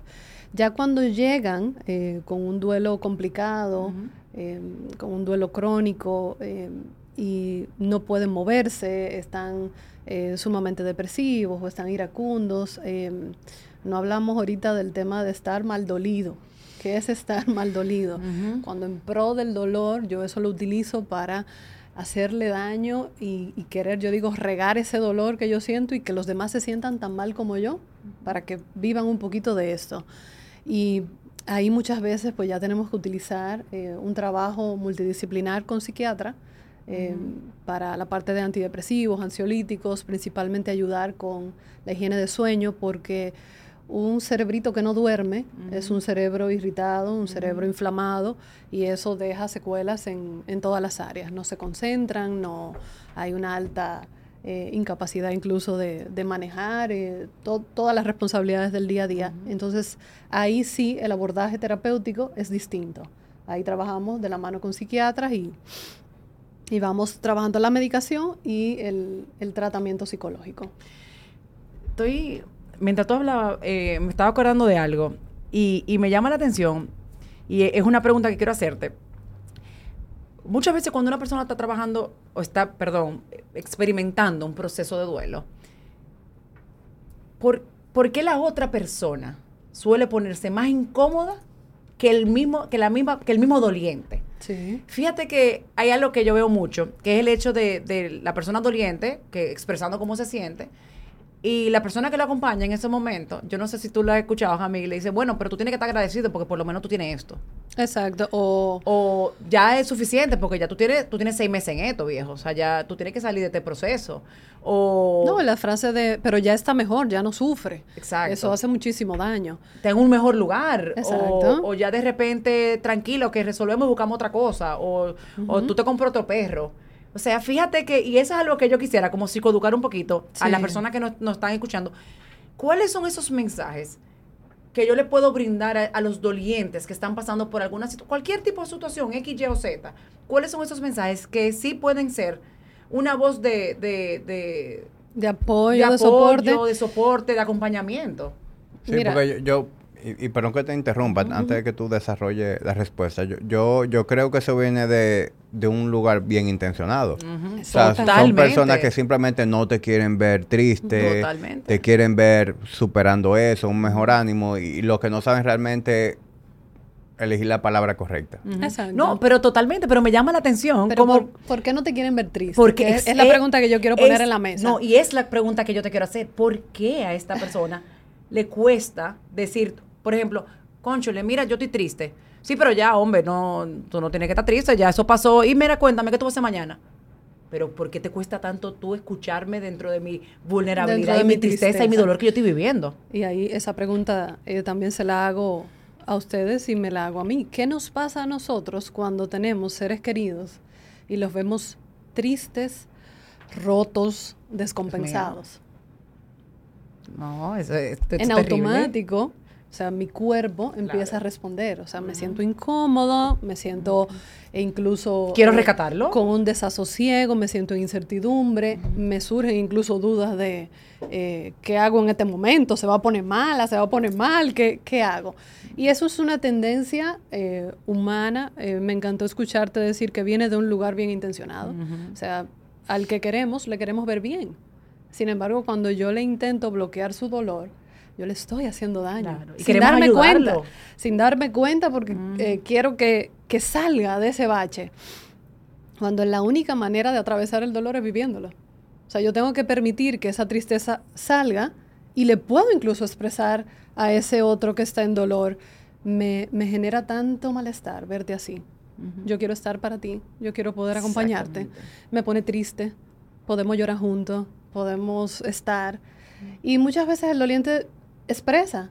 No, pero tranquilo, ¿eh? que yo lo que quiero es dar una lloradita y listo. O que yo te diga que esté triste no significa que yo no vaya a trabajar o no vaya a hacer las cosas importantes, responsabilidades que tengo. Tenemos que quitarle estigma a atravesar ese dolor y permitir que el otro lo viva. ¿Dónde ya es una alarma? ¿Dónde nos preocupamos? Si vemos que esa persona no se quiere parar de la cama, si esa persona no quiere comer, eh, si esa persona no quiere ducharse. O sea, cuando ya hay un descuido de la personalidad. Entonces ahí sí intervenimos. Te acompaño, ven, yo voy a estar contigo, vamos a comer algo, vamos a que te hidrates, eh, te voy a esperar, vamos, te vas a, bañar ahora. Cuando alguien está atravesando un momento de tanto dolor como la pérdida que hablábamos ahorita de, de una madre con una hija o un padre con un hijo, bañarse, tan simple como ese lado básico, es un reto porque el cuerpo, o sea, cuando estamos en dolor, literalmente eh, los músculos están tensos, no tenemos energía, hay una fatiga enorme, el sueño está completamente colapsado, o sea, el, cuerpo entra en un estado de supervivencia, que es una máquina, yo digo, es un sube y baja, una montañita rusa que tú no sabes qué va a pasar en cualquier momento. Y darle ese tiempo, darle su semana, eh, estar ahí de la mano y ir poco a poco es lo más valioso que podemos hacer cuando, cuando ese ser querido está en dolor. y, y, quizás en ese mismo momento donde, óyeme, donde yo le expreso, yo como doliente a, mi acompañante o, a cualquier persona, lo que, lo que estoy sintiendo, de que quizás no es para que tú me tengas que rescatar, ni que tú me, me dejes un consejo, ni que simplemente me busque la solución a lo que yo estoy viviendo, sino es una manera de yo expresar y desahogarme lo que estoy viviendo y simplemente acompáñame. Y, y, yo creo que por eso, es, óyeme, a cualquiera, yo creo que esta información le, le, beneficia de saber, oye, ¿qué hacer en estos momentos donde yo estoy viviendo con una persona que está viviendo un proceso de duelo? O sea, ¿cómo yo puedo acompañarlo desde la sanidad? Porque muchas veces por ese mismo miedo, esa incomodidad que me genera, ver una persona, señores, porque ver una persona que uno quiere sufrir. Es muy doloroso. Es muy doloroso. Y la, la naturaleza, yo creo que de cualquier ser humano, es decir, espérate, déjame rescatarte, déjame, déjame prevenir que tú sigas sufriendo, ¿verdad? Y o quitarte un poquito de tu quitarte un poquito del Y eso es imposible. O sea, por ejemplo, pasan las parejas, uno de los dos tiene, por ejemplo, el fallecimiento de una madre o de un padre, y, y, el otro dice, pero, pero ¿cuántos días que va a estar así? ¿Cómo, es que, ¿Cómo que va a funcionar? Y poder incluso encargarse de ciertas responsabilidades es parte de la ayuda. Eh, hay una frase que se dice mucho y es una falsa promesa que hacemos. Yo creo que todos hemos pecado con eso, de todo va a estar bien. Hmm. ¿Cómo sabemos que todo va a estar bien? Yo soy fiel creyente de todo va a estar como tenga que estar. Y poderle expresar al otro, mira, yo no sé cómo vamos a salir a camino, pero en esto estamos juntos, tú cuentas conmigo, yo voy a estar aquí para ti. Y todo va a salir como tenga que salir, pero vamos a echar esta batalla. Son de las frases más bonitas que podemos decir, son de los acompañamientos más valiosos que podemos dar. Tú deberías escribir como que un, pequeño manual de palabras asertivas. Palabras asertivas, sí. ¿Y qué hacer cuando uno va a la funeraria? Sí, un, o cómo dar un, un, porque, un pésame. Un pésame. Porque yo he, yo he estado en esa posición de a lo mejor en un velorio de un ser querido. Exacto. Y la gente se acerca y te hace comentarios que yo sé que son bien intencionados, pero son como tan fuera de tono. Sí, totalmente. Bueno, a mí, yo he estado en funeraria con la pérdida de mi mamá y a mí hubo una persona que con todo el amor del mundo, que me quiere un montón, me dijo, tú estás muy linda para haber perdido a tu mamá. Y yo le decía, aparte de mi red de apoyo, Ay, Dios. mira qué interesante, definitivamente. Uno cuando cree que lo ha escuchado todo, llegan sorpresas. Y bueno, yo estoy escribiendo un libro. Eh, y uno de los capítulos se llama A veces cuando estamos en dolor la gente también puede ser inadecuada. Eh, Totalmente. El mismo nerviosismo. Ese otro, yo puedo Sí, el tipo no, Meter mi quien mano te lo dijo no sabía lo que No, estaba no, diciendo. no, ni y sabía. seguro Tal vez se, que lo que y seguro se desvió de ahí, se pasó la noche pasó la noche- ¿Qué disparate ¿Qué fue yo que yo dije? dije? Eso es lo que Dios yo le mío, digo, yo voy a escribirle ahora. ¿Cómo va a ser? No, hombre, o sea, son cosas que suceden. Y practicar, ¿qué digo? Eh, y aclarar los ritos funerales que se crearon para amortiguar ese dolor eh, para nosotros los vivos, no para los muertos. Al final el muerto no se entera. Nadie se ha ido y se ha devuelto y sabe específicamente darnos un guion de, mira, lo que pasa es esto, aquello o tal. No me gustó la ropa que me pusiste. Exacto, porque tú te atreviste a ponerme eso. O sea, eso no ha sucedido. Entonces, poder aclarar que simplemente poder, si lo has vivido, o sea, si han tenido pérdida significativa, poder decir, mira, yo sí lamento lo que estás viviendo. Esa frase que se dice coloquialmente de te acompaño en tus sentimientos. Si tú quieres a la persona, se lo puedes decir. Ahora, si es un extraño, usted fue a dar un pésame de la familia de su pareja y usted no sabe quién es el que se murió, simplemente da el abrazo o saluda siento y mucho, no que en tienes que descanse. decir más, no tienes ni que decir nada. Basta un abrazo, porque en paz descanse. Cuando tenemos pérdidas significativas, tú quieres que, que ese ser no sufra, pero mil años no son suficientes. Tú no, tú no quieres que se vaya. Entonces, el que está en el momento de dolor, cuando escucha tanto en paz descanse, Tú no quieres que descanse en paz en ese momento. yo lo que quiero es que me lo devuelvan. Que me devuelvan ese ser querido. Entonces, poder decir, aquí estamos, cuentas conmigo, estoy disponible para ti, llámame cualquier cosa, eh, estoy en este momento acompañándote. Si se te ocurre algo que necesites, puedes contar con mi apoyo. Porque a veces esas personas están en ese momentico y dicen, wow, nadie me ha preguntado a mí hoy si yo comí. Nadie me ha preguntado si yo pude dormir algo. Todo el mundo lo que me está diciendo es, ay, no estés triste, por favor, eh, sal a camino. Y empiezan a hacer una serie de peticiones que tú dices, bueno. Ujú. Yo, ten- yo tuve pacientes también que me preguntaron, ¿cuánto tiempo te va a durar a ti el duelo? Esperando que yo dijera cuándo yo iba a volver a la consulta. Porque obviamente nosotros los terapeutas, que somos seres humanos igualitos que todo el que está allá afuera, tenemos que tomarnos un tiempo cuando estamos atravesando estas situaciones y decir, Claro, yo primero pues. tengo que sanar, integrar este duelo para poder acompañar a otros. Sí. Claro. Tú sabes que definitivamente no hay una manera de manejar el duelo. O sea, cada quien No hay maneja, una única forma. maneja su proceso de acuerdo a su personalidad. Tú dijiste que hay personas que se, que se refugian en la, en la tristeza, otras personas se refugian en la ira.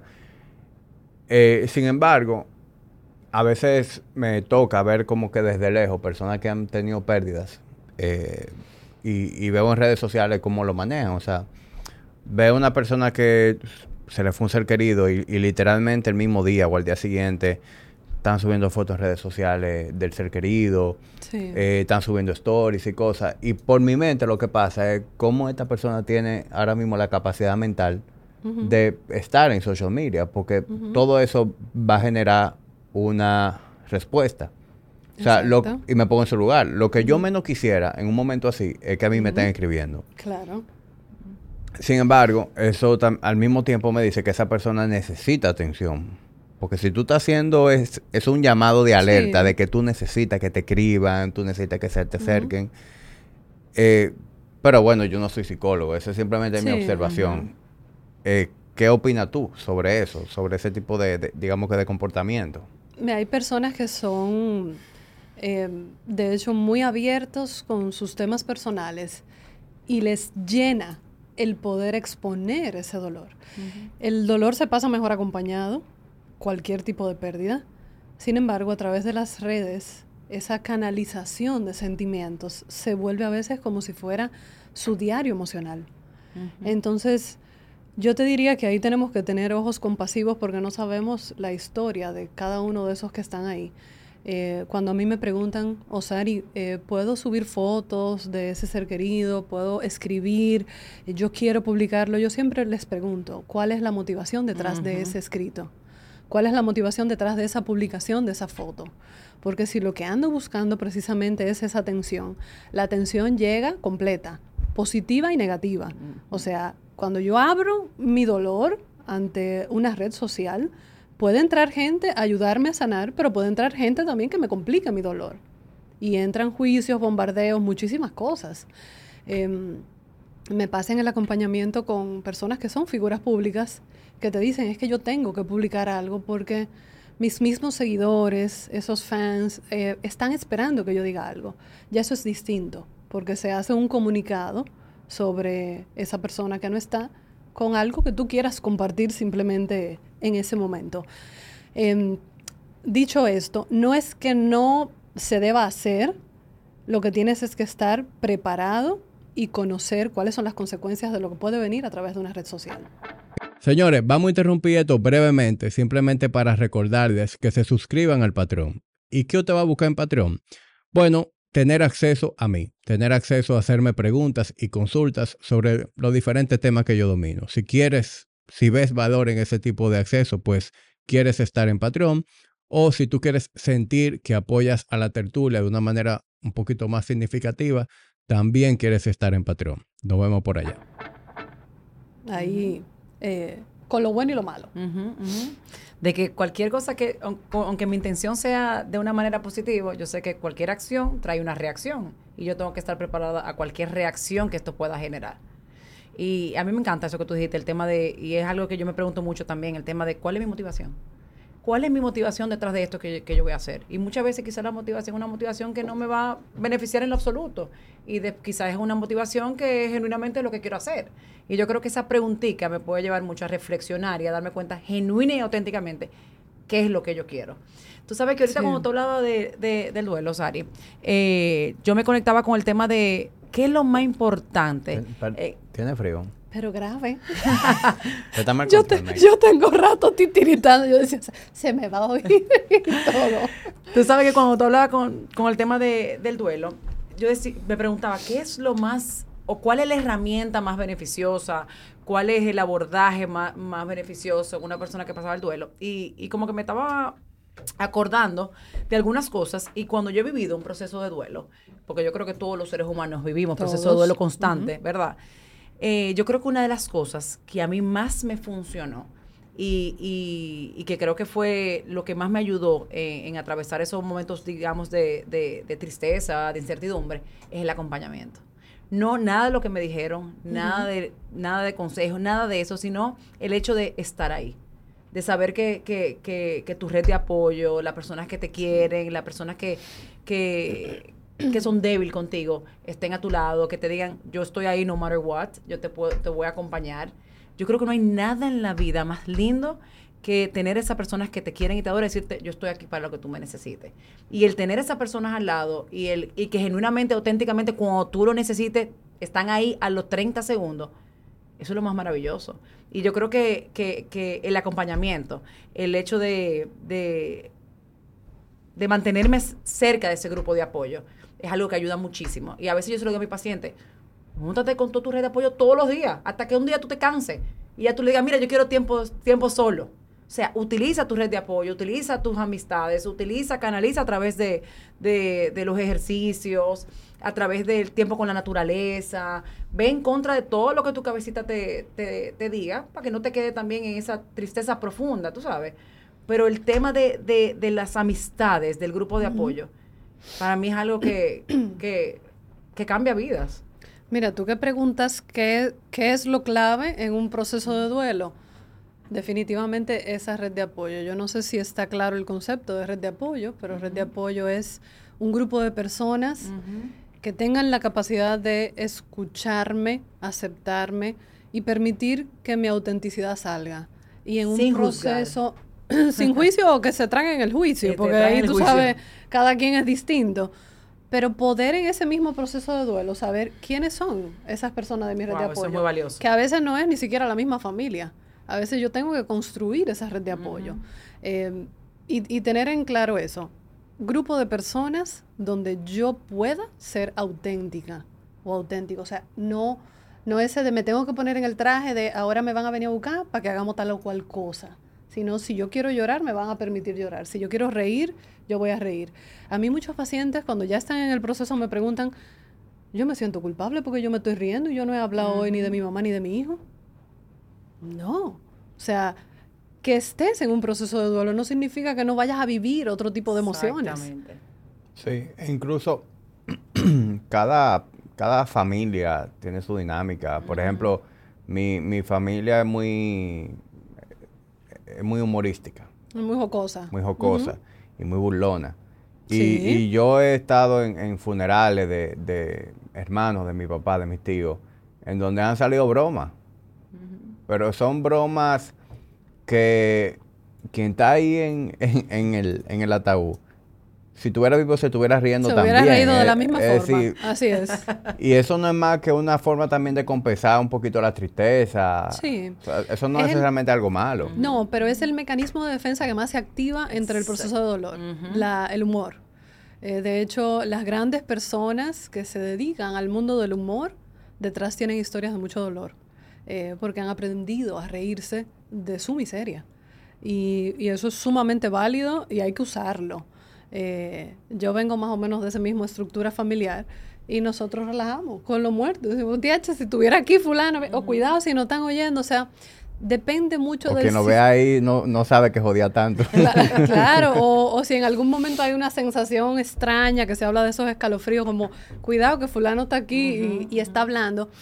Cada familia tiene sus códigos y sus sistemas de creencia y siempre y cuando nadie quiera imponer su postura, se manejan las cosas sanamente.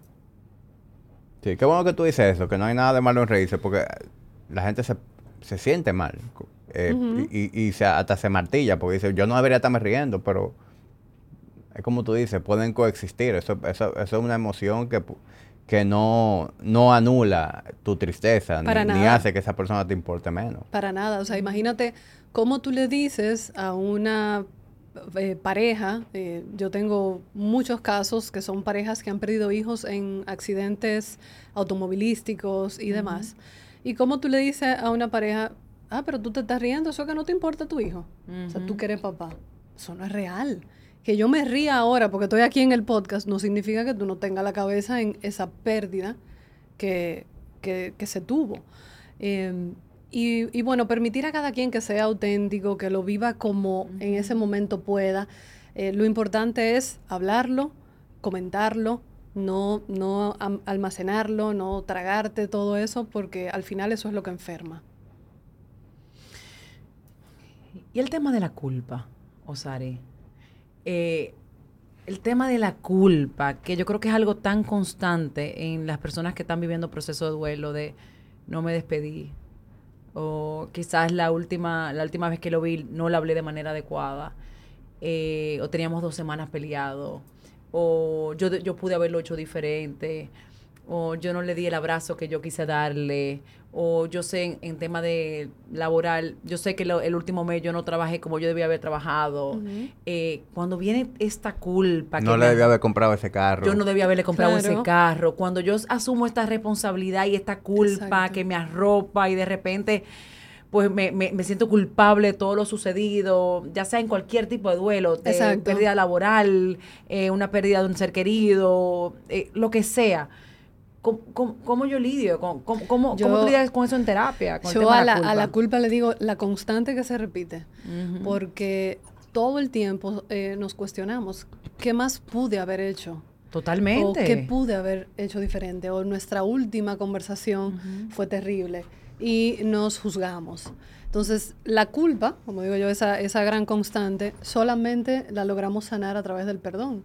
Eh, si yo no me perdono, el, el hecho de que tal vez pues no me manejé de la mejor forma, eh, si yo no me perdono el que yo no sabía que esta iba a ser la última conversación, que esta iba a ser la última vez que iba a ver ese ser querido, eh, si no me perdono ese, ese vínculo, como sea que se desarrolló a nivel laboral, con esas faltas, no voy a poder moverme. Y por eso hablaba ahorita de, de esas grandes personas que llegan a consulta años después, arrastrando eh, culpas que no me corresponden, porque la culpa tiene que ver con la responsabilidad. O sea, tú eres culpable si de manera responsable tú decidiste hacer esto. O de manera intencional. exacto. Si yo no tuve la intención de que fuese así, pues en realidad no, no hay culpa.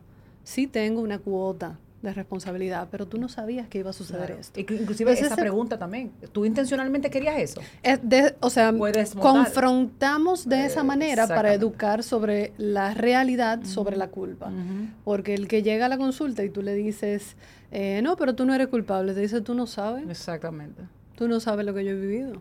Y no somos nadie para tampoco... Eh, venir y decirle al otro qué sentir o no. O sea, tenemos que permitir nosotros los terapeutas cuando acompañamos que cada quien viva los sentimientos que en ese momento esté conectando.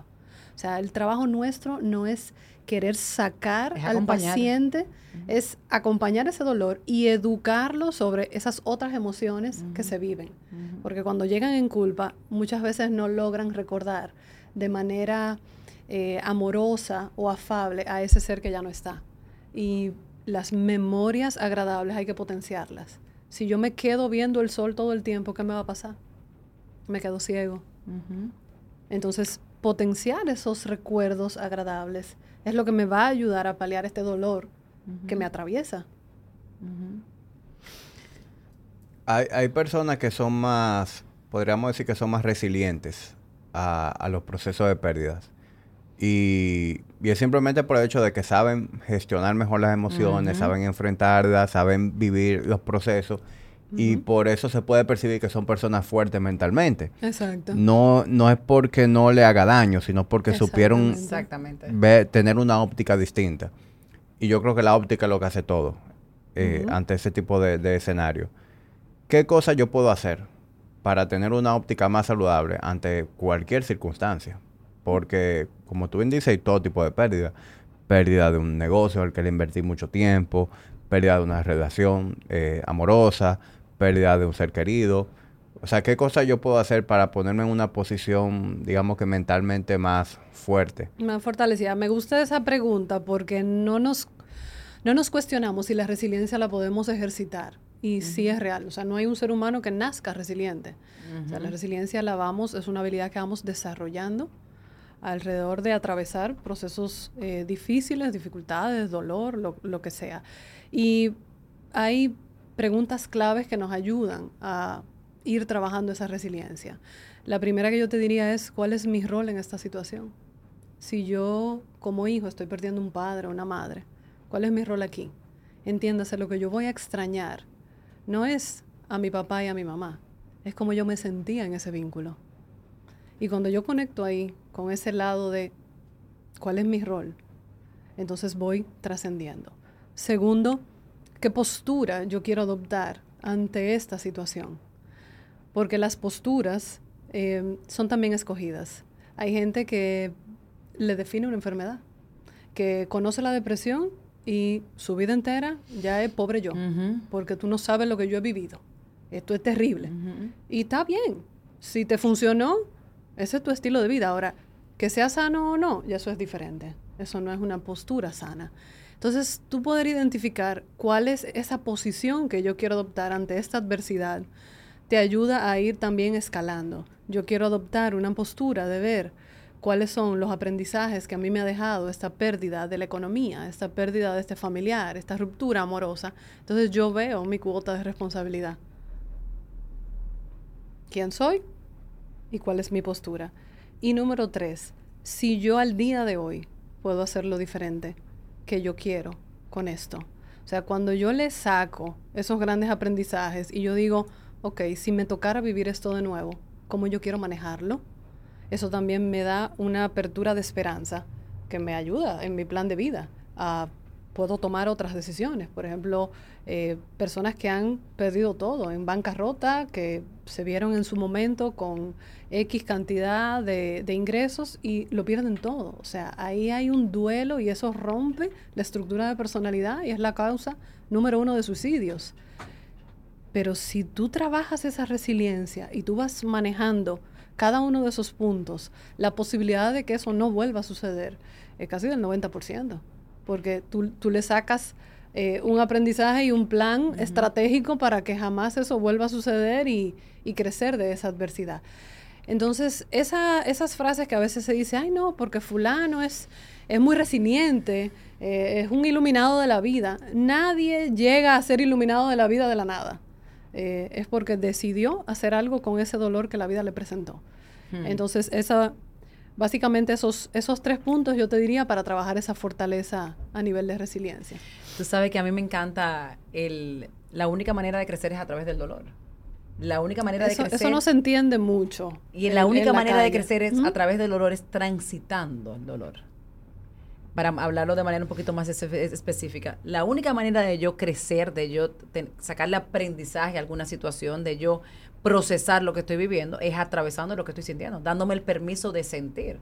Y es como decía Víctor Frank, el dolor es mandatorio, el sufrimiento es opcional todos vamos a sentir dolor en cualquier parte de nuestras vidas. Ahora, como yo gestiono el, el permiso que yo me doy también de, sentir, de procesarlo, las técnicas o herramientas que yo utilice para autorregularme emocionalmente, todo eso va a influenciar muchísimo en cómo yo me siento y qué yo voy a hacer con mi día a día. Hay personas que si sienten algún tipo de emoción que no es la más placentera, se autorregulan con algo que es autodestructivo digamos, cualquier cosa que ya sabemos, alcohol, drogas, sustancias, ¿verdad?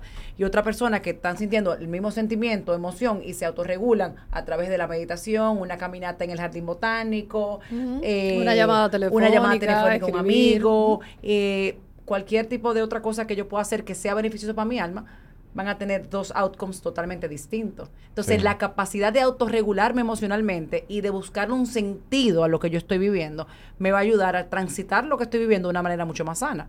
Yo no sé si tú le, yo creo que tú lo llegaste a leer, que yo te lo recomiendo una vez. Es Víctor Franco. Ajá, fui yo que te lo recomendé. No, fui yo que te lo recomendé. fui yo que te lo recomendé, ¿no fue? Fui yo que te lo recomendé. No, yo creo que fui yo que te lo recomendé. Pero después otro tema. Cuando te iba Pero se leyeron el libro los dos.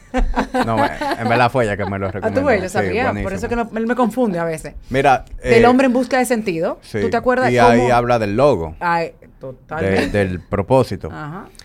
Eh, y como tú bien dices, tú pusiste el ejemplo de, de que un 90%, si no me equivoco, de los suicidios son personas que han sufrido pérdidas eh, eh, económicas grandes, pierden su negocio. Eso no es nada más por lo económico, es porque pierden su identidad. Exacto. Porque, por ejemplo, si, si yo en el día de mañana perdiera lo, lo, lo, que he hecho, ya yo no soy el del gimnasio, ya yo no soy el del podcast, ya yo no tengo, o sea, mi identidad, lo que a mí me hacía todos los días levantarme y, y, y, gravitar, o sea, transitar mi día, pues ya yo no tengo eso, yo no tengo un propósito. Entonces, ahí es donde conecto con lo que habla el libro sobre e, ese propósito que tenía eh, Víctor Frankl eh, durante todo su proceso en los campos de concentración, lo que lo mantuvo vivo. Pues de igual manera de ahora nosotros eh, está en un proceso de dolor, tenemos que buscar algún tipo de, propósito. Y por eso tuve, por ejemplo, una persona que pierde un hijo, eh, pierde su familia y, queda totalmente destruido y a veces entra en un proceso de, autodestrucción y otras personas hacen algo bonito con eso, abren una fundación, se, se, eh, se volcan a causa benéfica, buscan algo que hacer con, con con eso, con, ese dolor. Con eso que sucede, con ese dolor. Pero es que lo que nos da sentido a los seres humanos para encontrar ese propósito no es el trabajo, no es la familia, es cómo yo me siento de frente a tener una familia, cómo yo me siento de frente a tener este trabajo que disfruto, cómo yo me siento de cara a esta fundación en la que estoy trabajando y en este proyecto. Cuando buscamos la motivación o el sentido a través de algo, me voy a terminar perdiendo porque me termino creando mi identidad basado en si esto va funcionando. Obviamente sí, nos va a impactar si se cae alguno de esos proyectos, si alguien se enferma, si alguien se muere, pero tiene más que ver con estar yo conectado a quién soy yo en cada uno de esos vínculos. Por eso decía ahorita, no es perder a la persona, es perderme a mí, que ya no voy a tener a esa persona. O sea, eso es lo que extrañamos enormemente, perder ese vínculo lo que me hacía sentir estar en ese vínculo, lo que, lo que me traía ese, ese, ese trabajo, esa, esa, gratificación. Entonces, no desconectarnos de ese sentido, que al final es más, ¿quién soy yo frente a esto? No, no todo esto que yo voy construyendo para mí. Al final No sé es... si me explico. Sí, sí, sí. O sea, al final es el, sen- el sentimientos y emociones. Al final el... Al final es qué yo quiero hacer con esos sentimientos y emociones. Claro. Porque creemos mucho que los sentimientos y las emociones se controlan y para nada.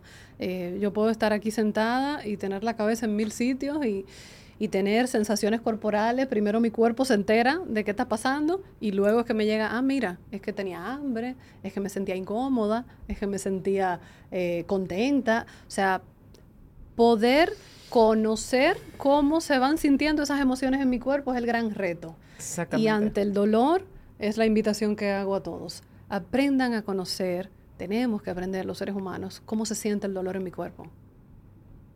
A veces simplemente una opresión en el pecho y no sabemos cómo, oye, hoy me siento extraño. ¿qué pasa? Estoy, estoy Oye, el poder- conectando con algo de dolor. El poder de la identificación. Yo creo que es el Exacto. 50% del trabajo ganado. El poder identificar qué yo siento, qué está pasando en mi cuerpo, físicamente y emocionalmente. De poder Exacto. ponerle nombre y apellido a mis sentimientos y emociones.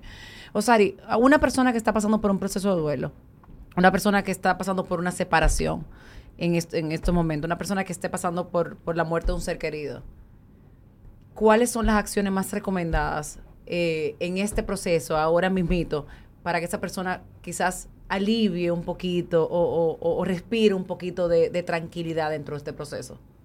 Mira, lo primero que, que tú lo mencionabas sobre ese manejo emocional, eh, educarse en ese manejo emocional. Segundo, crear una estructura.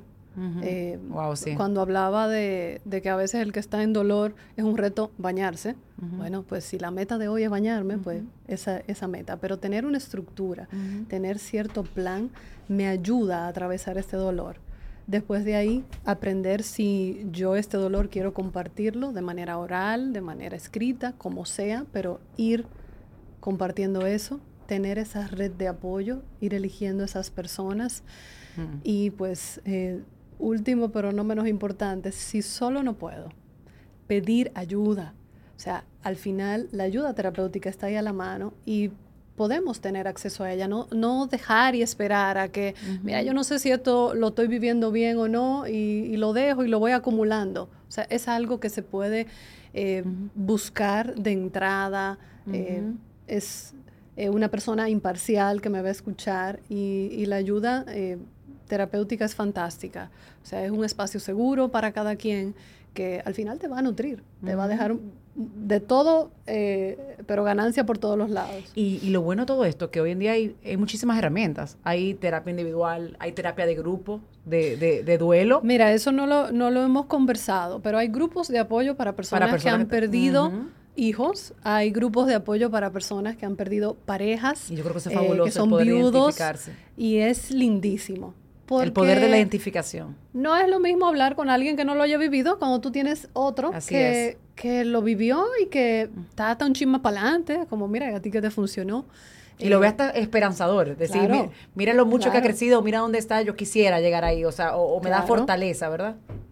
eh, la literatura, leer, educarnos sobre el tema. Hablábamos de las clases que a veces hay colgadas, video, podcast sobre temas de educación, porque no, no, no se habla tanto de estos temas de duelo y poder nutrirme de cómo, cómo es esto, me hablan a veces de etapas, eh, eso es así, yo no, yo no me identifico con eso, o sea, poder educarme también es un recurso fantástico eh, para vivir el duelo sanamente. Y quizá también de soltar el estigma del duelo, de, de que lo podamos normalizar, de que es algo natural y que cuando una persona se nos acerca a hablar de un tema, da- también estar un poquito más receptivo en el Yo- hecho de, de yo- escuchar. sí. No tenemos que dar consejos, simplemente de escuchar, de estar abierto a, Sí. a- a estar ahí. Yo no sueño con, con una sociedad educada en temas de duelo, donde podamos conversarlo tan natural como que nos veamos y cómo tú te sientes hoy.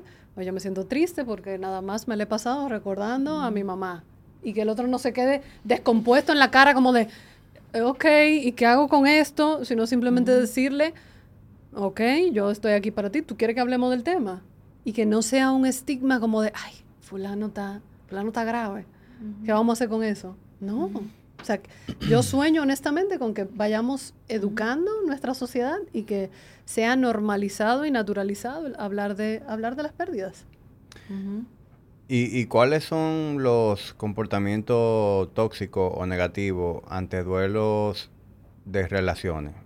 Que es donde, observación, donde más veo que se dan. Porque, por ejemplo, con, la, con, la, con las pérdidas, Sí. Las pérdidas son un proceso en donde ya tú, se trata de ti únicamente. Sí. De cómo tú vas a lidiar con el dolor, de cómo tú vas a superar eso. Sin embargo, con las relaciones amorosas, eh, ahí entran los celos, ahí entra el ego, y, a- y ahí se dan comportamientos mucho más dañinos, mucho más tóxicos. Sí. ¿Cuáles son las cosas que tú en, en tu consulta ves más común? Mira, lo más común es la resistencia a aceptar Hmm. que el otro ya no siente igual que yo. Eso duele porque eso daña el ego. O sea, eso dispara todas las locuras que tenemos los seres humanos. O sea, ojo, todos podemos llegar a ser grandes agresores, grandes eh, acosadores. Todos tenemos eso internamente. Usted lo que hace es escoger si quiere eso que salga o no.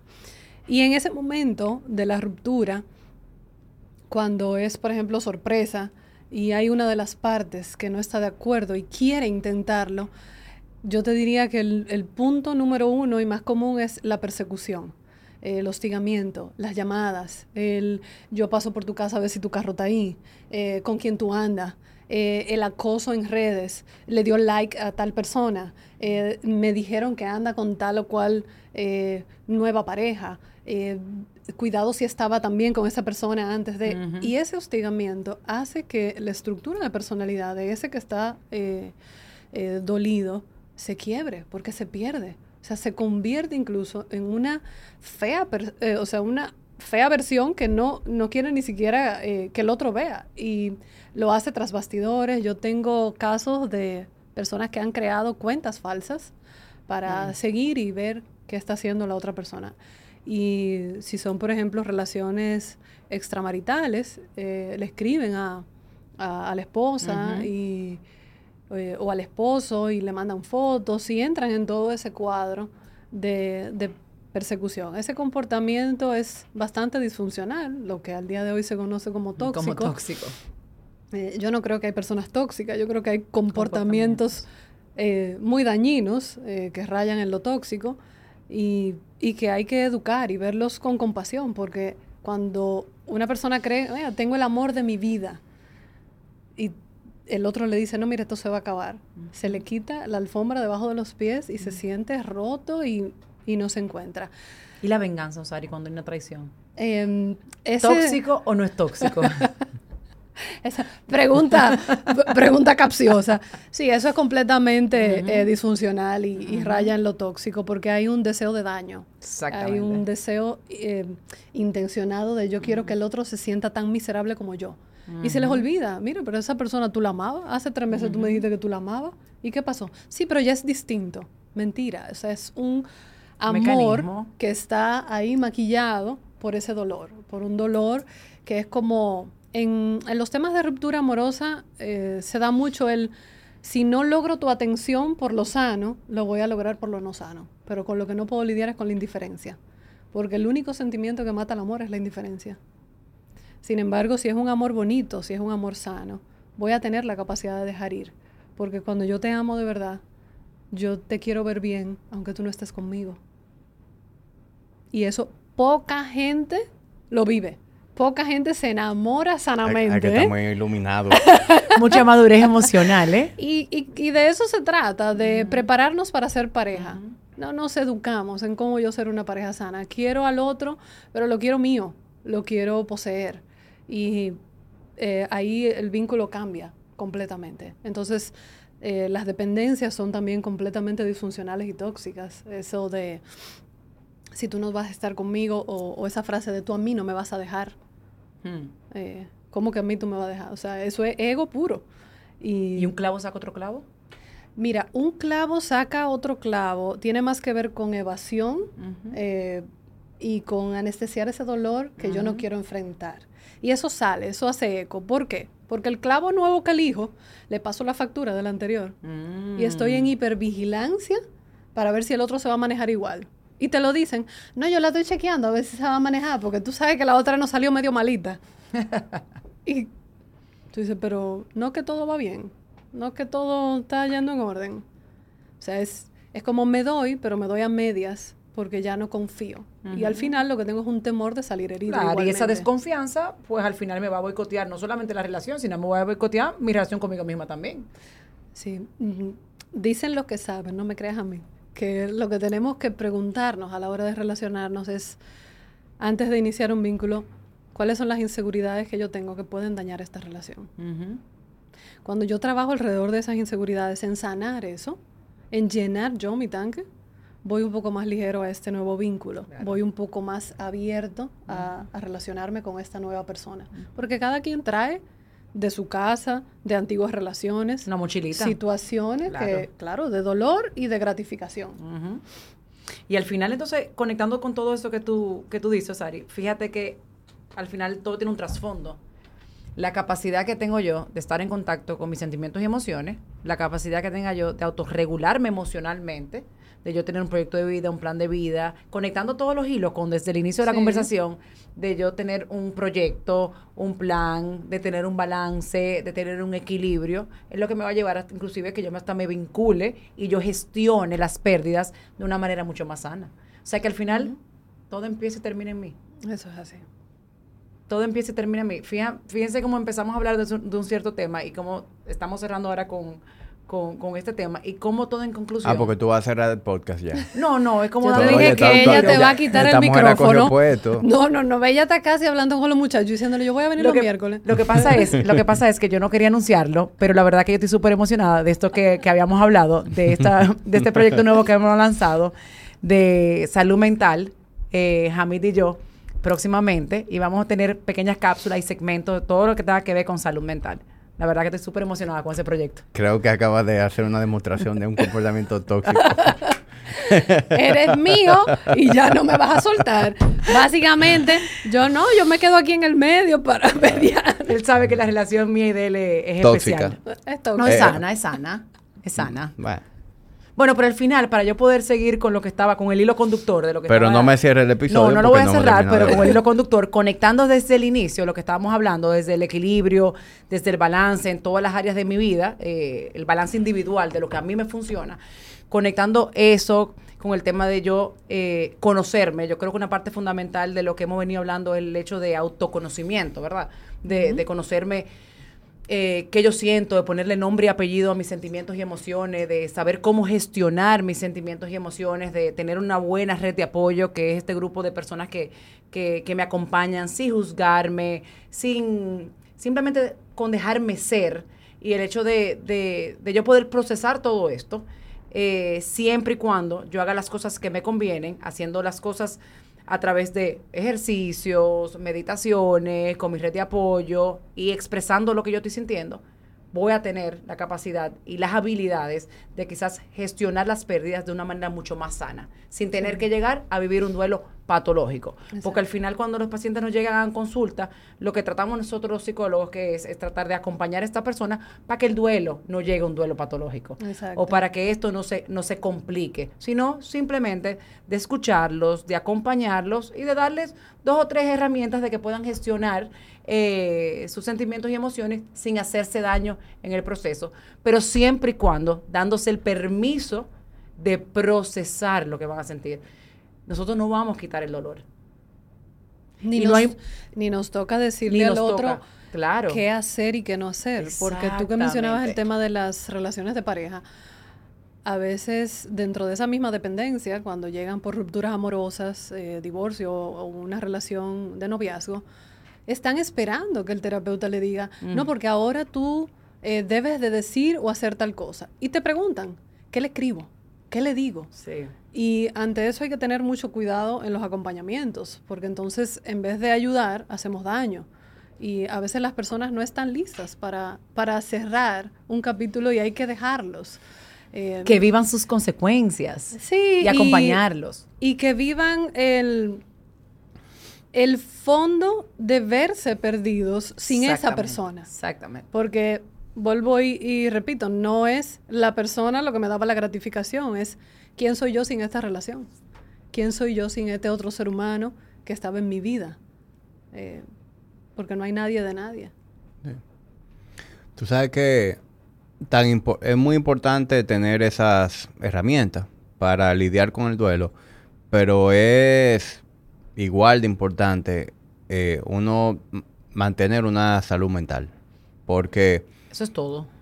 Porque muchas veces las personas cuando se ven en esos momentos ya que son puntos de quiebre, eso no es más que ya como que la gota que derramó el vaso. Exactamente. Entonces, si ya de por sí tu salud mental venía deteriorada, eso ya te hace colapsar.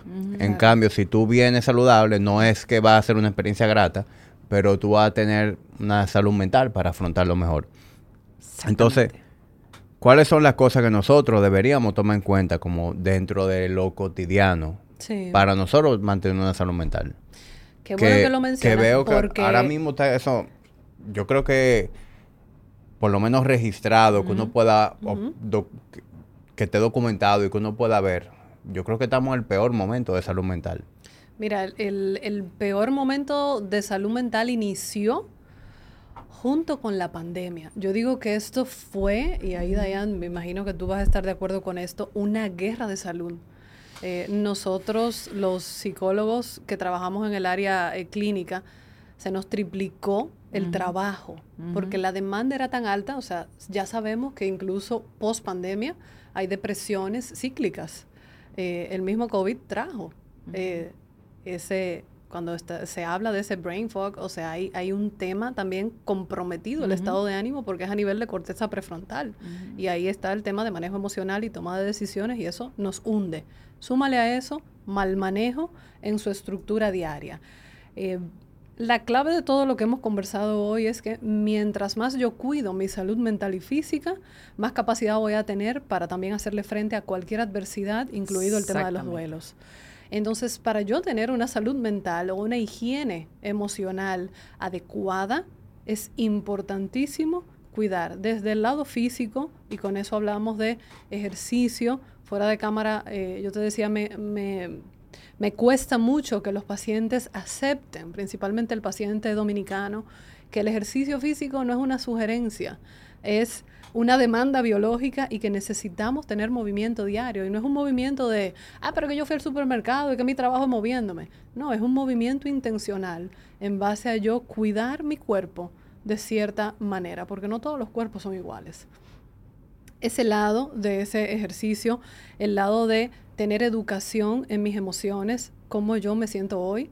Eh, tenemos la tendencia de preguntarnos cómo estás. Y cómo estás es bien, mal, porque esos son los estados, bienestar, malestar, felicidad. Pero cuando yo me pregunto cómo yo me siento, es yo me levanté agotado, yo me siento eh, contenta, yo me siento motivada a trabajar, eh, o yo estoy frustrado. O sea, a lo largo del día podemos vivir más de 17 emociones y sentimientos. Entonces, tener esa educación emocional y conocer cómo mi cuerpo responde.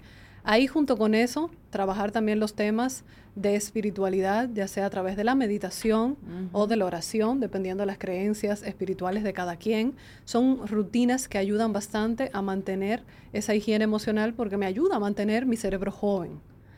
Si tengo, por ejemplo, un trabajo que demanda de mí eh, mucho estrés porque tengo responsabilidades importantes, tengo equipos de trabajo importantes, eh, manejo volúmenes elevados de toma de decisiones, es importante tener eh, rutinas para canalizar ese estrés. Y esas rutinas pueden ser también a través de cualquier deporte, cualquier salida. El tiempo de ocio es importantísimo. Em, ¿Por qué nos gusta tanto que lleguen los fines de semana? Porque normalmente es el tiempo que dedicamos a tener actividades sociales.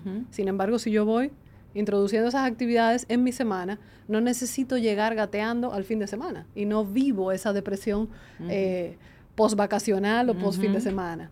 Entonces, tener ese equilibrio también en ese, en ese esquema. Y ahí, pues también el cuidado de las relaciones interpersonales. Somos mamíferos. ¿Qué significa eso? Necesitamos seres vivos a mi alrededor. Necesito hablar, socializar, reírme. Todo eso es parte de la salud mental. Y bueno, no sé si se me esté quedando alguno. Eh, no, y, y abundando en el tema del deporte, yo creo que el deporte es uno de los aliados en el tema de salud mental. Por la misma camaradería que se que ocurre ahí, el mismo tema de, de, la, de esos neurotransmisores y las endorfinas, todo eso te ayuda muchísimo a, a autorregularte emocionalmente. Y es buscar esas cosas que te llenen el alma, al final. Eso que decía Osari, al final es lo que buscamos, cosas que me hagan sentirme bien conmigo misma. Sí, tener esas actividades agradables que disfruto.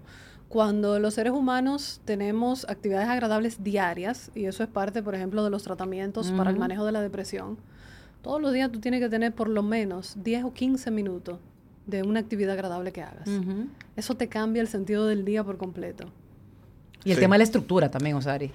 El tema de la estructura ayuda muchísimo en el tema de... La estructura y la rutina nos ayudan a no sentirnos perdidos en base a cuando yo sé qué esperar, mis niveles de ansiedad bajan. Entiéndase, si yo sé que me voy a levantar a las 5, voy a hacer ejercicio, luego de ahí yo voy a llegar a ducharme, yo luego voy a desayunar, luego comparto con mi familia para esos buenos días, si tengo que llevar niños al colegio, luego llego a un trabajo. O sea, esa estructura, ese plan mental a los seres humanos nos calma y es sano poder tenerlo. No tiene que ser una estructura rígida, porque aquí para lo que estén escuchando, las estructuras rígidas no, no dan elasticidad y tenemos que tener elasticidad a nivel de pensamiento para practicar el los lunes yo hago X cosa, los martes puedo hacer otra completamente diferente y eso no significa que mi estructura sea inadecuada, todo lo contrario, eso Sí. la hace fantástica. Sí, y también yo creo que en conjunto con lo que ustedes indican, que eh, ustedes han, han hablado por mí en lo que es actividad física, ya yo no tengo nada ahí que aportar. Yo sí pienso que la gente también tiene que educarse y ver maneras las que pueden ser más productivas en su trabajo. Porque hay personas que trabajan mucho o, pa- o pasan mucho tiempo trabajando, pero verdaderamente no son eficientes, no son Exacto. productivos. Eh, caen mucho en lo que es la procrastinación, Exacto. eh, en pa- paso horas frente a una computadora, pero verdaderamente no estoy adelantando trabajo porque estoy rodeado de distracciones. Y también la, gente anda muy estresada, pero uno de los mayores estresores es la el, el no accionar. O sea, si Mm. tú te fijas, La procrastinación. correcto, no hay una cosa que te estrese más Así que es. tú no hacerle el frente a algo. Entonces, tú le estás dando larga precisamente porque te cuesta hacer eso, porque no te gusta hacer eso, pero eso es una bola de nieve, eso te va generando más ansiedad, más ansiedad, más ansiedad. Y a veces lo, lo mejor que tú puedes hacer cuando algo te estresa es atacarlo rápido. Y atacarlo rápido es ponerte a trabajar en eso. Atacarlo rápido puede ser algo tan sencillo como si tú estás sintiendo ansiedad y estrés en la noche, poco antes de irte a dormir, y eso ya incluso va a impedir que tú puedas relajarte y dormir bien. Tú agarras tu agenda y haces un brain dump. Es decir, escribir lo que tú quieras hacer mañana, a una idea que te llegó a la cabeza. Y esas son acciones que son menores, pero que tienen un impacto dramático en, en cómo tú te sientes. Y no, no le digas que son menores, son básicas y son fantásticas, porque de hecho al final eh, cuidar nuestra salud mental, cuidar nuestro cerebro, cuidar esa cabecita, eh, lo que tiene que ver es con pequeñas decisiones correctas que me acerquen a bienestar. Entonces puede parecer tonto yo tener una agenda y escribir ese to-do o esas ideas que llegó, y todo lo contrario. Eso es fantástico porque puedo vaciar en ese papel todos esos pensamientos divagantes que son rumiativos, o sea, que son repetitivos, y cuando ya yo lo plasmo, yo puedo descansar. Porque es como ya lo tengo aquí, al otro día yo puedo retomar e ir a ello. Sí. Y tam y, perdón, que yo sé que tú tienes rato eh, queriendo decir algo. Tu co-host. Ajá. De- y de igual manera, con el tema de, de eso mismo, de ser productivo en tus horas de trabajo, tú sabes que en los últimos años se ha hecho muy... eh, ha cobrado mucha importancia el- est- estos rituales mañaneros o una rutina que yo hago antes de trabajar, que, que sí, e- eso es importante, pero también la gente lo utiliza como una muletilla. Y pasan más horas preparándose para trabajar que actualmente trabajando. Entonces, bueno, a mí, si tú me preguntas a mí, yo te digo, mis pacientes se toman más tiempo haciéndose la foto del ritual Para que se vea que lo están haciendo que verdaderamente viviéndolo. O sea, Claro. eso es terrible. Wow. entonces Terrible. la gente a veces, ah, no, que necesito esta condición perfecta para yo empezar a trabajar, para yo sentirme eh, creativo, para yo sentirme que tengo el enfoque. Pero tú no siempre te vas a sentir así. Entonces, no esperes ese momento. Exacto. Lo que tú tienes que sentarte a trabajar, elimina distracciones, quita ese celular, Exacto. Eh, cierra la- las pestañas, apaga las notificaciones y ponte a trabajar. A lo mejor la primera media hora tú sientas que tú no todavía como que no has... No arranca, ¿ah? Pero la motivación te va a llegar y el enfoque te va a llegar. Entonces, esas son cosas como que tan sencillas de ver, pero la gente se pierde como en, en los detalles. Y, y verdaderamente cuando tú creas las condiciones para tú ser productivo en tu trabajo, tú de repente te das cuenta que tú no tienes que tampoco invertirle tantas horas. A lo mejor Exacto. en la mitad del tiempo tú eres tan productivo como tú lo eras cuando tú eras ineficiente a lo largo del día. Eso sí es real. Totalmente. Eso sí es real. Tú sabes que, que el tema de la rutina, de lo que tú, de lo que tú hablabas, y, y yéndome quizás por otra vertiente, ese espacio, por ejemplo, de la mañana, que yo sé que también Osari es muy de la que, la que apoya eso, el tema, ese espacio de la mañana, yo tener una rutina o tener un espacio donde yo esté en contacto conmigo, de preparar mi día. No prepararme para trabajar, sino preparar mi día a través de reflexiones, a través de un podcast, a través de cinco minutos de meditación, a través de, de lo que sea que me, que me haga sentir bien. Ayuda muchísimo a organizar las ideas, bajar las revoluciones y empezar mi día con un buen pie, digamos. Pero también una de las herramientas que a mí me gusta mucho es el tema del inventario. En la noche, hacemos un inventario. En mi mente, hacerme varias preguntas. ¿Qué, qué hice hoy? ¿Cómo me sentí hoy? ¿Qué pude haber hecho diferente? De, de, en vez de estar con, que es lo que hablábamos al inicio, de estar constantemente en ese piloto automático, ¿verdad? Repitiendo lo mismo, sino de estar presente y consciente en el día de hoy. ¿Cómo yo me sentí yo hoy? ¿Qué cosas yo pude haber hecho diferente hoy? ¿Qué cosas yo puedo hacer diferente mañana? O sea, el hecho de yo poder hacer un inventario de estas 24 horas me ayuda, no te puedo imaginar qué tanto, a enfrentar las cosas que yo hice hoy y a cómo yo puedo manejarme de manera distinta mañana. Eso es lo que te quería Muchas gracias por su aporte, mi querida Gracias, señor. co-host. Yo creo que ahí ya eso fue lo que quise abundar en el día de hoy. Siente que el, que el episodio de hoy ha logrado su objetivo. Maravilloso. Hemos completado nuestra agenda. El chivo que trajiste para, para tu botella. Pues no lo usé el chivo. No usaste el chivo. No usé el chivo. A mí es terrible, ¿oíste? Ya O sea, vea, A mí es ya terrible. veo.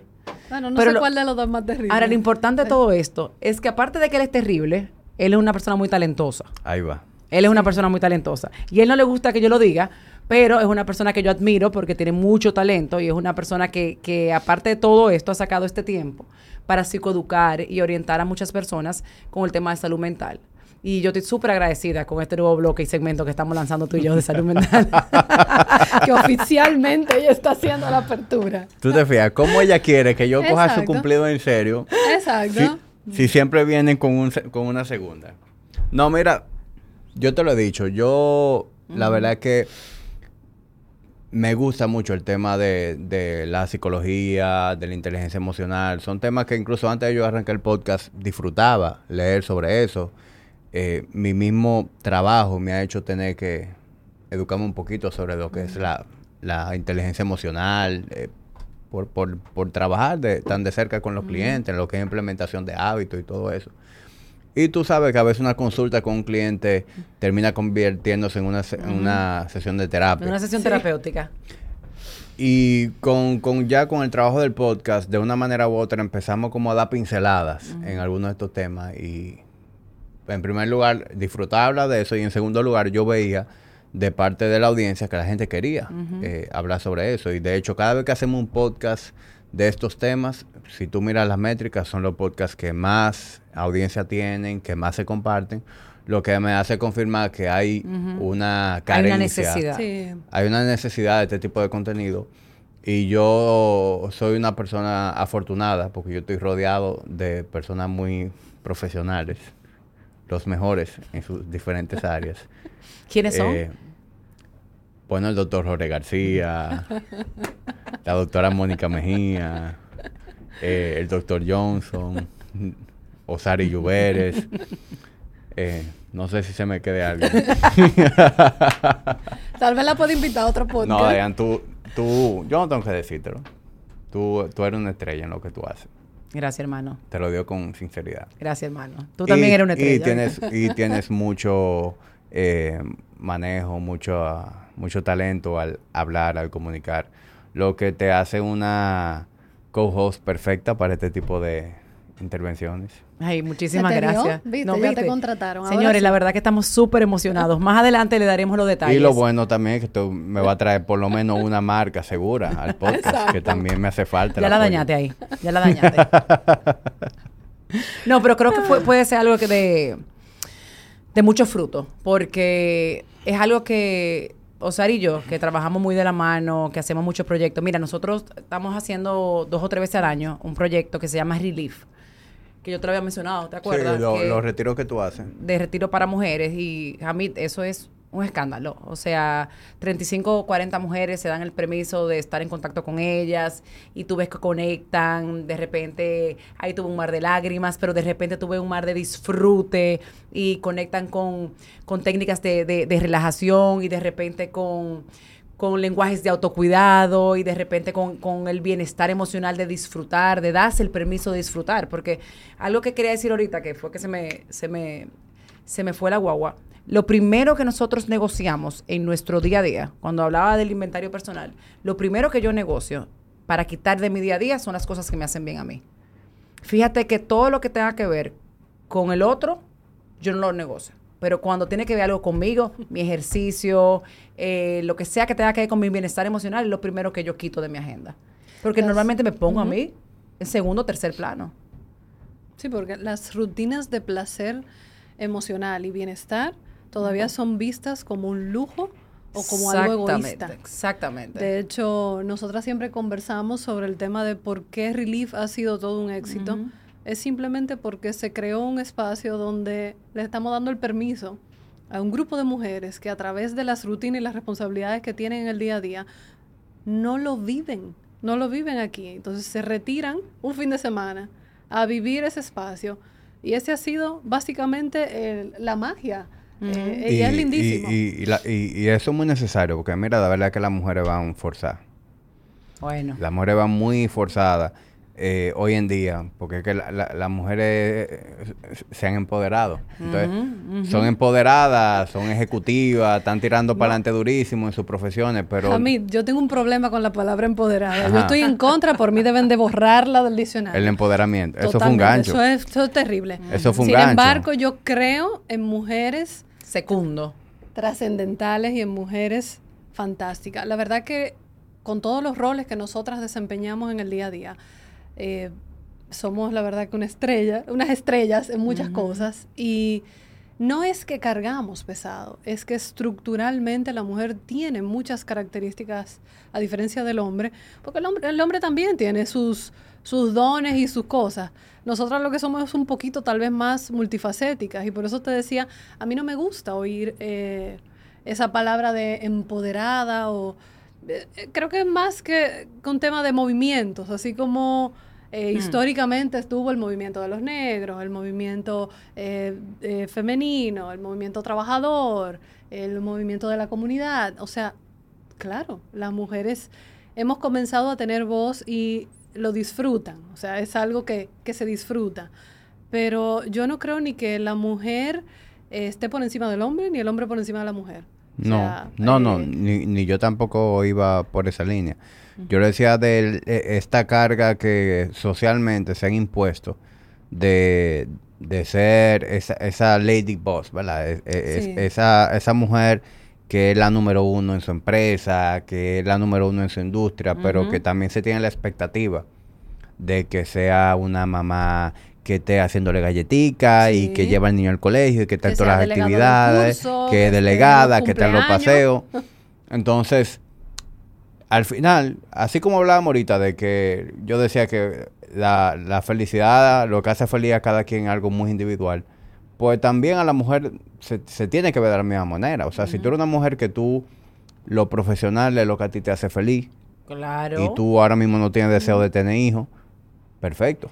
Exacto. Pero al mismo tiempo, si tú eres una mamá que tú tienes la dicha de que tu, tu esposo carga con la carga económica del hogar y tú puedes ser una mamá 100% presente y tú eres la que va lleva a los niños al soccer y que tú estás en el colegio y que tú eres la delegada, eso tampoco te hace menos que esa mujer que es CEO. Totalmente. No, eso, Eh, estoy totalmente de acuerdo. Y cuando te hablaba ahorita de- del éxito de Relief es porque antes de todos esos roles somos seres humanos. Claro.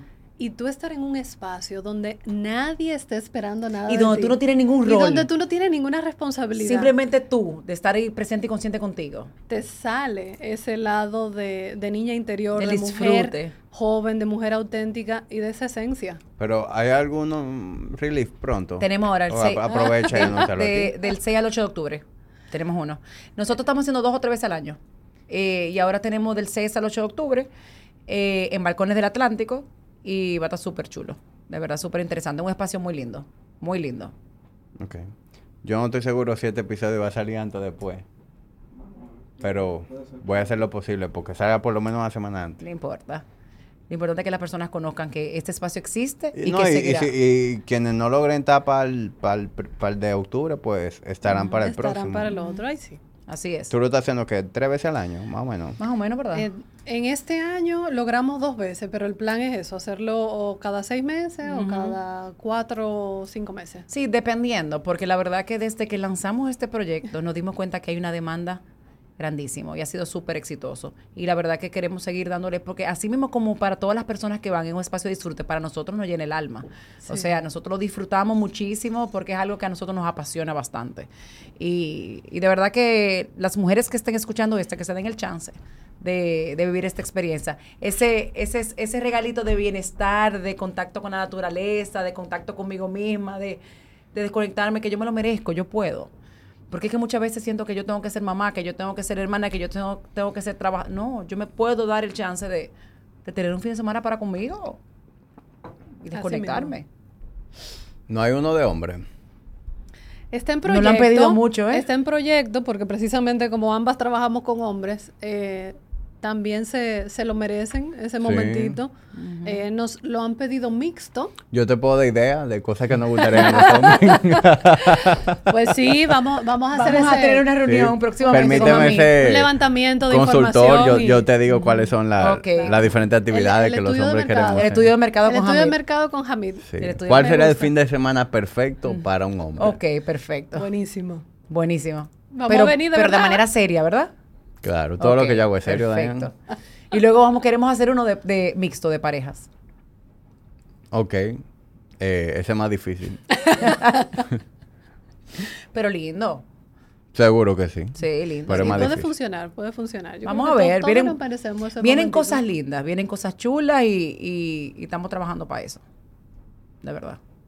Bueno, gracias a ambas por estar aquí. Yo disfruté mucho este episodio. Yo sé que lo que habl- hablamos aquí va, va a tener mucho, mucho impacto porque la verdad que no, que yo sepa, como que no hay mucha información sobre Sí. cómo manejar eh, este tipo de, de experiencias de vida que son inevitables.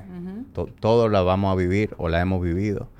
Eh, y si uno puede pues disponer de la herramienta correcta y también como que sacarse pensamiento de la cabeza, porque hay pensamientos que, que son parte de la cultura, pero que verdaderamente no son lo, lo más constructivos, no tienen ninguna razón de ser. No, y que así mismo como tú dices a mí, que ya normalicemos hablar de este tema eh, y que muchas veces no tenemos que estar simplemente eh, aconsejando al otro o diciéndole qué hacer, que simplemente el otro lo que quiere es que tú estés, que lo acompañes, que estés presente y no te toca hacer nada, simplemente escuchar. Yo creo que una de las partes fundamentales que dijo Sari es escuchar. Tú dijiste algo de qué lindo es el corazón en el oído. Ser un corazón con oídos. O Ser sea, un a corazón estar con oído, eso me encantó. y poder validarnos que la presencia es suficiente.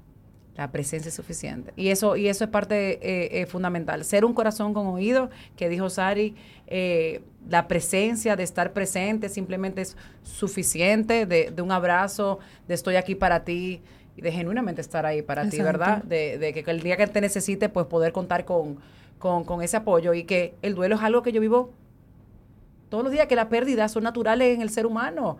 Pérdidas financieras, pérdidas laborales, pérdidas de, de- de empleados, pérdidas eh, de relaciones amorosas, pérdidas por muerte de un ser querido. O sea, son cosas que naturalmente van a pasar. Y si normalizamos hablar de este tema, pues eh, más naturalidad va a haber en que yo pueda expresar cómo yo me siento y de repente no tener ese sentimiento de incomodidad, tú sabes, de decir, yo me siento tal y tal y tal así y decir, bueno, pues te acompaño en este proceso. O sea que yo creo que fue, fue muy lindo, fue muy lindo. Y bueno, y gracias por la invitación. Gracias. Eh, no sabía que a partir de hoy vas a tener una compañera de trabajo, pero me alegra ser pre- eh, tener la primicia de, de este momento, de esta alianza. Oye, Osari, de verdad, Eh, que nosotros lo pensamos. Mi, mis planes dijimos- son más para allá. Y, y, y ella lo sabe. Sí, pero eso va en- en otra sesión. Lo que estamos hablando, y, y de verdad que Osari y Hamid y yo, mi, mi host y mi co-host y yo, hablamos de cómo podíamos darle inicio a este nuevo segmento y decidimos empezar con el segmento del duelo. Porque es algo natural, es algo que suele suceder y es algo que tenemos que normalizar. O sea, que tú eres la primera que muchas vienes gracias, a este nuevo muchas segmento. gracias, un honor. Y, y la verdad que te felicito porque el trabajo que se está haciendo de permitir que en una plataforma como esta se hable de un tema denso, pero de una forma coloquial, Amén. eso es maravilloso. Así que gracias por la invitación. Bueno, gra- Eh, gracias, gracias a ti por, por venir y también por ese eh, pequeño eh, feedback. De verdad que sí, vale sí, mucho. sí. Sí, sí, sí. Yo sí lo he visto el, el podcast. seguro tú has visto más episodios que Dayan. Eso me consta. No, la verdad que... Dayan, nada más viene, ella ve lo Ella que ella viene ella. por, por su narcisismo, pero No, y bueno, y gracias que- a mi colega, que la verdad que no es lo mismo llevar información en general a tener las preguntas correctas para desarrollar un tema. O sea que... No, y gracias, gracias a ustedes por la oportunidad. Yo la verdad que como dijo Jamil ahorita, yo estoy rodeada de personas maravillosas y a mí eso me alimenta el alma. O sea que para Sí. mí esto me ayuda más que... termina de cerrar el episodio ya para No, que para, para que de- La verdad que muchísimas gracias a todos. Espero que este episodio sea de mucho provecho para todos. Lo mantendremos al tanto. Eh, vamos a hacer varios segmentos de tiene que ver con temas de salud mental y no le podemos revelar cuál será el próximo, pero pronto le diremos. Gracias, Hamid. como diría María José, muy bien. Muy bien.